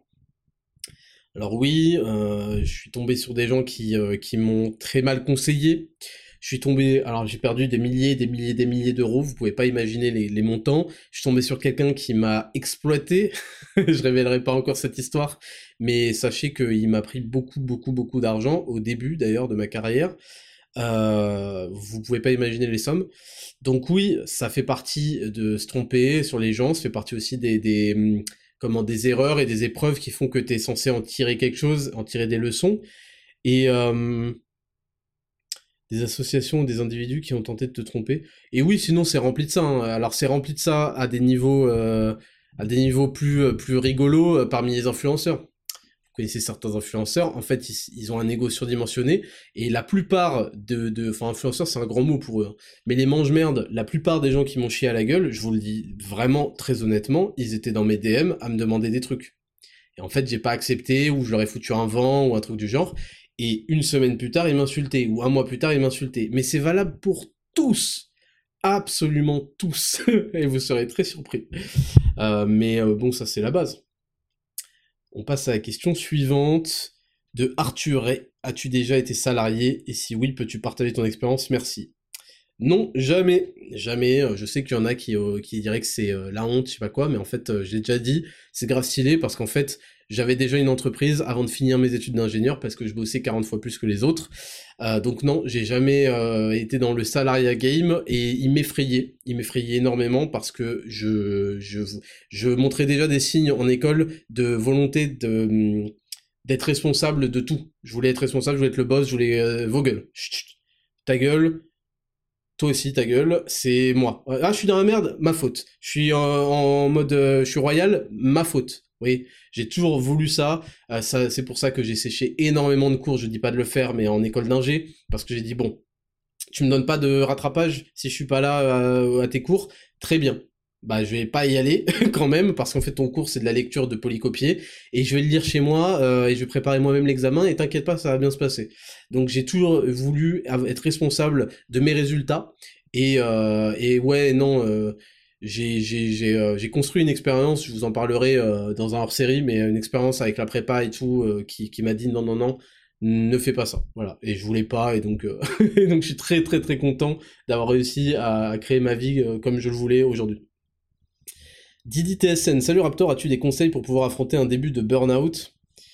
Oula, oulala, oulala, je vais lire la suite. Est-il possible de ne pas passer par cette étape? Et ce que tu ferais pour retrouver de l'aplomb. Je n'ai pas envie d'abandonner ou de prendre du retard sur mes cours, mon travail ou mes projets malgré cela. Merci pour ton travail, je souhaite un très bel avenir. Alors je vais dire un truc un peu violent, mais je pense qu'il n'y a pas de burn-out euh, à, à, cet âge-là. Voilà, je pense qu'il n'y a pas de burn-out. T'as même pas connu la vie, que t'es déjà en burn-out, euh, c'est change de mentalité, change d'hygiène de vie, euh, change d'organisation, réorganise-toi, trouve un moyen, arrête de te plaindre et arrête de et arrête de, comparer ce que tu fais. Tu as beau faire énormément de choses peut-être dans la journée, c'est énormément de choses comparé aux, gens qui foutent rien, tu vois. Donc relève tes standards et euh, tu vas voir que ce que tu appelles burn-out, en fait, c'est ta façon d'envisager ta vie. Tu l'envisages comme étant très difficile. Ah ouais, je, suis mort, je fais ça, je fais ça.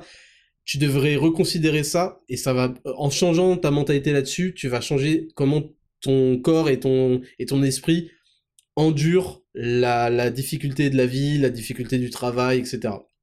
Donc je pense que c'est plus une question de mentalité que de réel burn-out, t'es crevé, ou alors c'est que tu t'y prends mal. Peut-être que tu t'y prends mal, si tu t'entraînes euh, deux fois par jour, euh, tous les jours, je sais pas quoi, là c'est que tu t'y prends mal, tu vois. Ensuite, ECDRDM. Salut Raptor, pourquoi les gens sont dans une sorte d'obligation de prendre position sur tous les sujets? Ah bah c'est marrant, euh, c'était le sujet de la leçon de vie. Sachant que personnellement, je ne sais pas tout, et heureusement, ou bien que j'ai suffisamment de problèmes où j'en ai strictement rien à foutre, mais c'est d'autant plus flagrant sur les personnes un peu médiatisées qui se font prendre en grippe si elles ne prennent pas parti sur tel ou tel sujet, quel est ton ressenti à toi Bah je pense que j'ai répondu juste avant, il y a ce besoin d'attirer l'attention, de prendre des bons points dès que l'occasion se présente. En fait, vous avez des gens qui saisissent les opportunités de la vie, hein, tout simplement. il y a des occasions, parfois c'est facile, Parfois c'est facile, Black Lives Matter c'est facile, le Covid à l'époque c'était facile, de quequer, restez, hashtag restez chez vous, euh, faites le confinement, euh, mettez votre masque, prenez 25 boosters, c'était facile. Il euh, y a plein de sujets faciles parce qu'ils donnent des récompenses et les gens capitalisent dessus, donc dès qu'il se passe un truc, tout de suite. Hop, je m'aligne, je prends les bons points, merci, au revoir. Est-ce que j'ai un placement de produit la semaine prochaine? Ouais, j'en ai trois, let's go, je suis bien avec cette agence. Et puis là, le sujet actuel, euh, la bande de Gaza, c'est un peu moins facile là. c'est un peu moins facile parce qu'il y a des pressions de chaque côté. Donc euh, là, on, assiste à, un peu plus de bégaiement. Mais je pense que j'ai répondu à ta question juste avant là, du coup. Le Buglar, salut Raptor, à partir de quel état de santé constitue Zero to Hero? J'ai perdu énormément de poids déjà, mais je suis toujours en IMC trop important, 37, qu'en penses-tu? Je pense que c'est n'importe quand n'importe quand, parce qu'en fait, tu as quatre protocoles. Alors, t'as peut-être pas vu la vidéo de 13 minutes où j'explique, euh, je présente euh, Zero to Hero, t'as quatre protocoles pour ce que j'ai appelé les quatre types de corps. T'as le protocole 1 qui est euh, la prise de muscle. Donc, je vais pas le détailler, mais en gros, enfin si, je vais pas le détailler, mais on, se concentre sur le protocole 1, sur la prise de muscle. C'est pour les gens qui sont skinny ou qui ont fini leur première étape de sèche, qui sont contents du niveau de définition qu'ils ont et qui veulent prendre du muscle. Et là, en fait, je leur explique que ça sert à rien de faire des overage, euh, overage, n'importe quoi, de overlocker euh, leurs calories, euh, d'en faire des tonnes, parce qu'en fait, il y a qu'une partie qui va servir à la construction de muscles, et le reste, ça va construire du gras, et ça n'a pas d'intérêt si ce n'est de se foutre de, la bouffe dans le bide. Et c'est prouvé, et aujourd'hui tout le monde le sait, que à un, un, comment, un maintien métabolique, à des calories de maintien, et un tout petit peu plus, tu es dans les dispositions parfaites pour faire du muscle de manière naturelle. Il y a le protocole numéro 2 qui est la recomposition corporelle, donc c'est pour les gens skinny fat par exemple, qui veulent construire du muscle et virer du gras en même temps. C'est possible, c'est prouvé, et même en étant en déficit calorique. Et de toute façon on le voit. Le protocole numéro 3, c'est pour les musclés mais gras, donc c'est pour ceux qui sont avant 20% de body fat, on va dire, ils ont une grosse capacité musculaire, en tout cas ils, ont une, euh, ils ont une quantité musculaire correcte, et ils veulent l'augmenter tranquillement, mais le projet maintenant, augmenter les perfs, oui, mais c'est surtout de virer du gras. Et là, il y a tout un protocole qui se fait en plusieurs semaines, avec des étapes, et enfin, j'arrive, pardon, à ton cas, le protocole 4, c'est pour surpoids. Et le surpoids, il concerne pas juste les mecs qui ont jamais fait de muscu, il concerne tous les mecs qui sont au-dessus de 20%, et ce que j'explique, au-dessus de 20% de body fat, j'en ai rien à foutre, vous êtes en surpoids. C'est pas pour vous clasher, c'est juste parce que vous, vous faites des films. Et j'ai pas envie que vous fassiez des films, j'ai envie de vous parler vrai. Donc, pour les surpoids, et là ça concerne n'importe qui, il y a des protocoles et tout est expliqué. Il y a 4 heures et quelques de vidéos et il y a des vidéos notamment dédiées à ces protocoles-là et tout est expliqué là-dedans. Et là-dessus, tu as un protocole avec trois options enfin trois semaines, enfin pas trois semaines, mais trois options, voilà, et tu peux aller aussi loin que tu veux, et euh, j'explique tout, j'explique absolument tout, et ça fonctionne du feu de Dieu. On a des transformations de gens qui, étaient en surpoids vraiment visibles, et qui ont un bête de physique là. Vous pouvez aller voir euh, les transfos d'ailleurs sur les retours héros. Donc voilà, n'hésite pas à commencer, ne crois pas qu'il faut euh, avoir des prérequis. Essaye, fais-le, tiens-toi-y sur trois mois et tu vas halluciner des résultats, crois-moi et sans te, restreindre, sans faire de cardio, juste fais tes 10 000 pas, j'explique tout, et avec la diète la plus agréable de ta vie, et tu verras exactement de quoi il s'agit. C'est pas juste des paroles en l'air, j'ai résolu l'équation de fitness. Et c'est tout pour les questions cette semaine. On passe du coup à la dernière rubrique, la rubrique numéro 8, sondage et devoir de la semaine. C'est parti, jingle.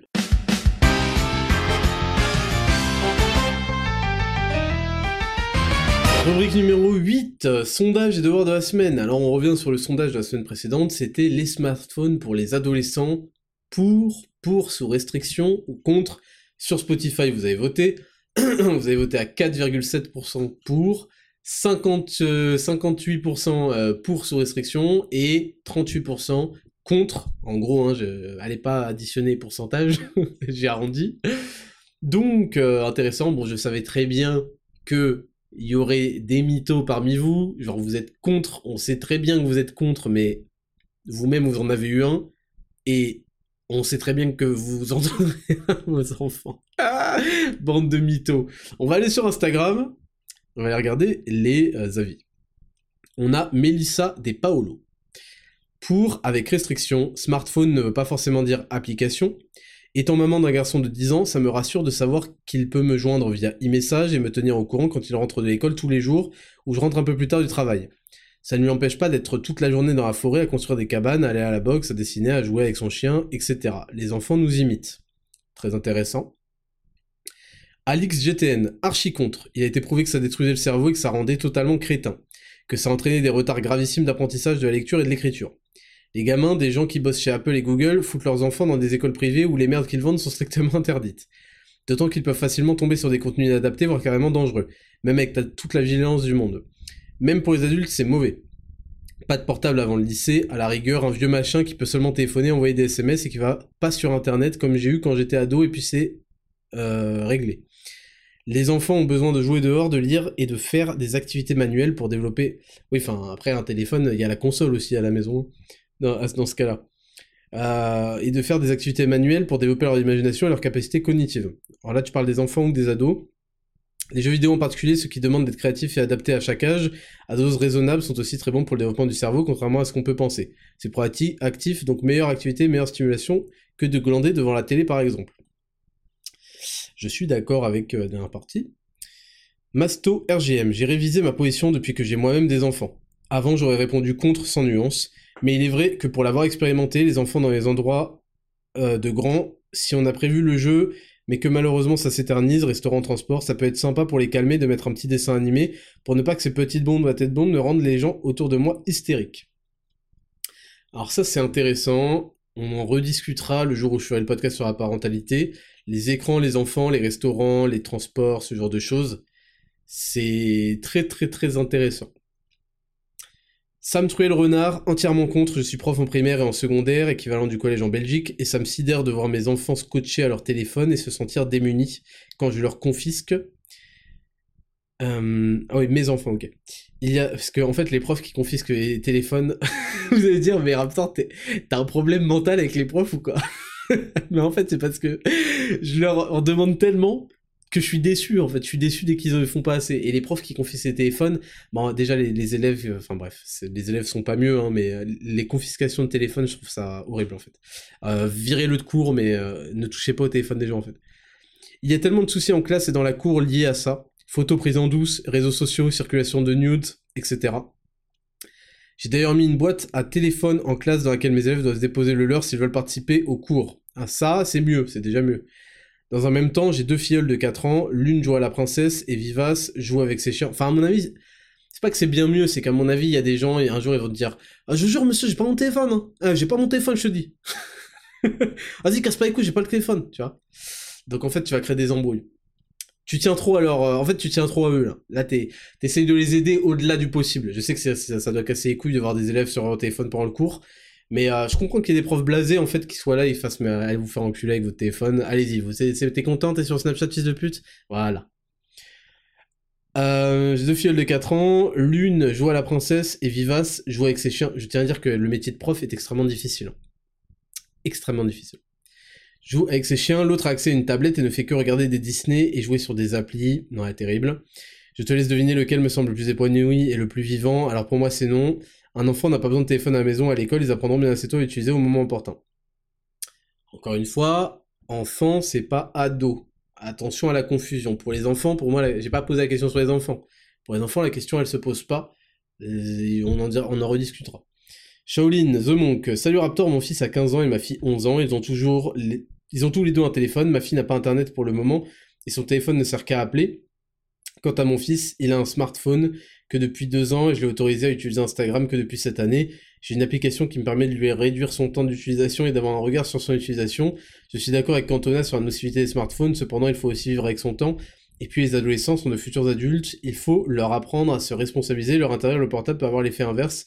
Il faut simplement faire beaucoup de pédagogie et leur expliquer les risques des excès.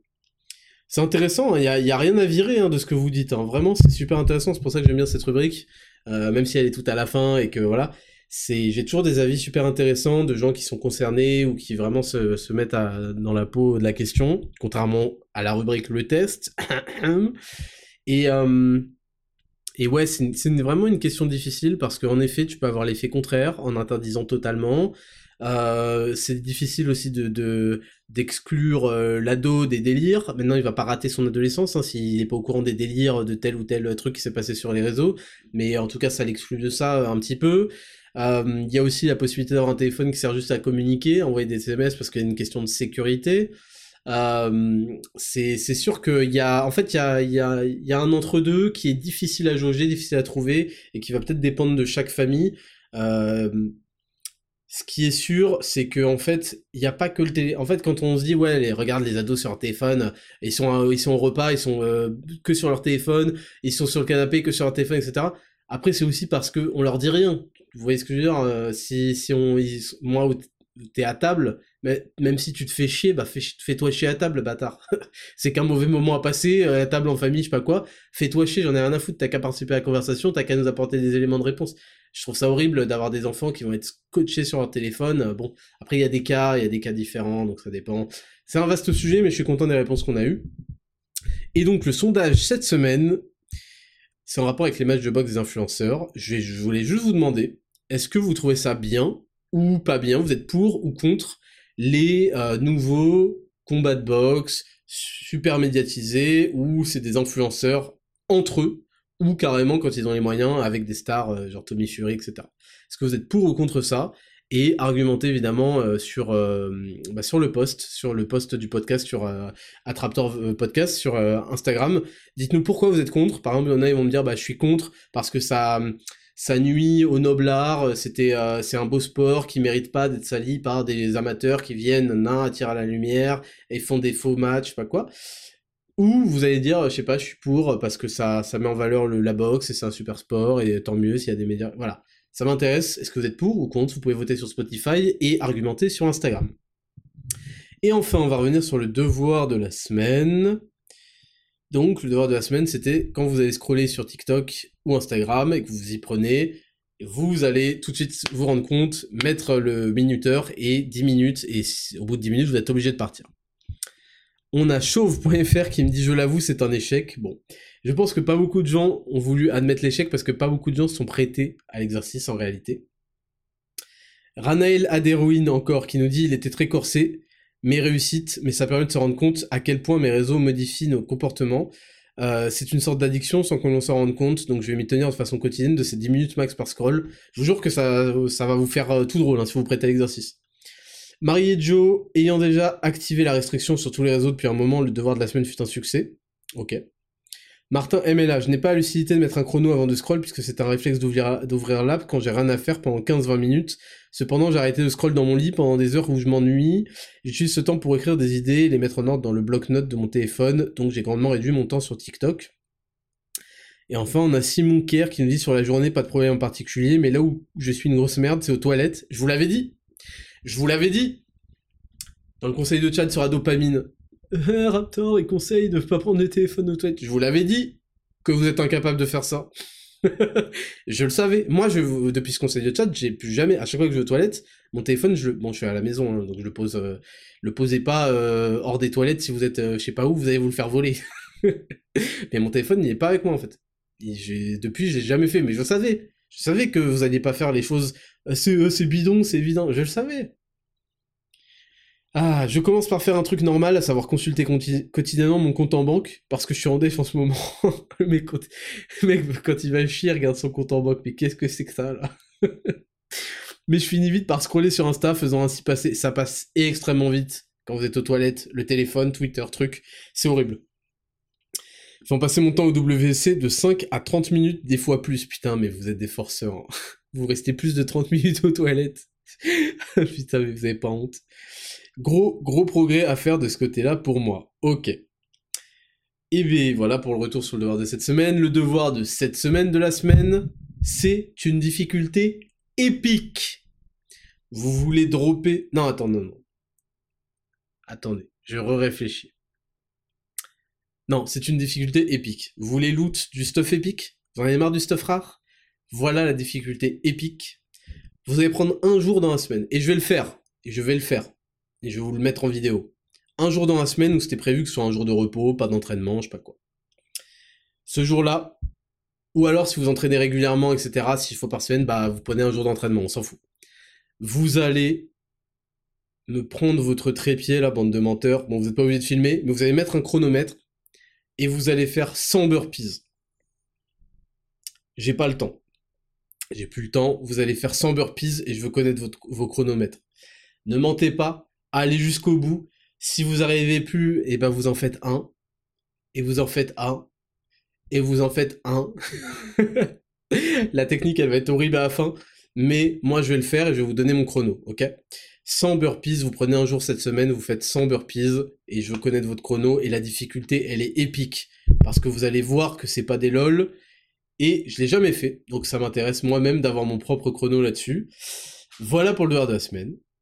C'est tout pour cet épisode numéro 7 de 10 000 pas saison 2. N'oubliez pas de laisser un avis 5 étoiles sur Spotify, mais surtout sur Apple Podcast, de partager avec les timecodes à quelqu'un qui sera intéressé par l'un ou l'autre sujet de cette émission, de continuer à faire vivre le podcast sur Instagram, Attraptor Podcast, j'ai besoin de vos commentaires, j'ai besoin de vos retours.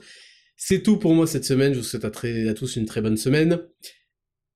Et écoutez bien ce que je vous ai dit dans les leçons euh, du jour. C'était le Raptor, bonne semaine à tous, on se retrouve la semaine prochaine pour l'épisode 8. Ciao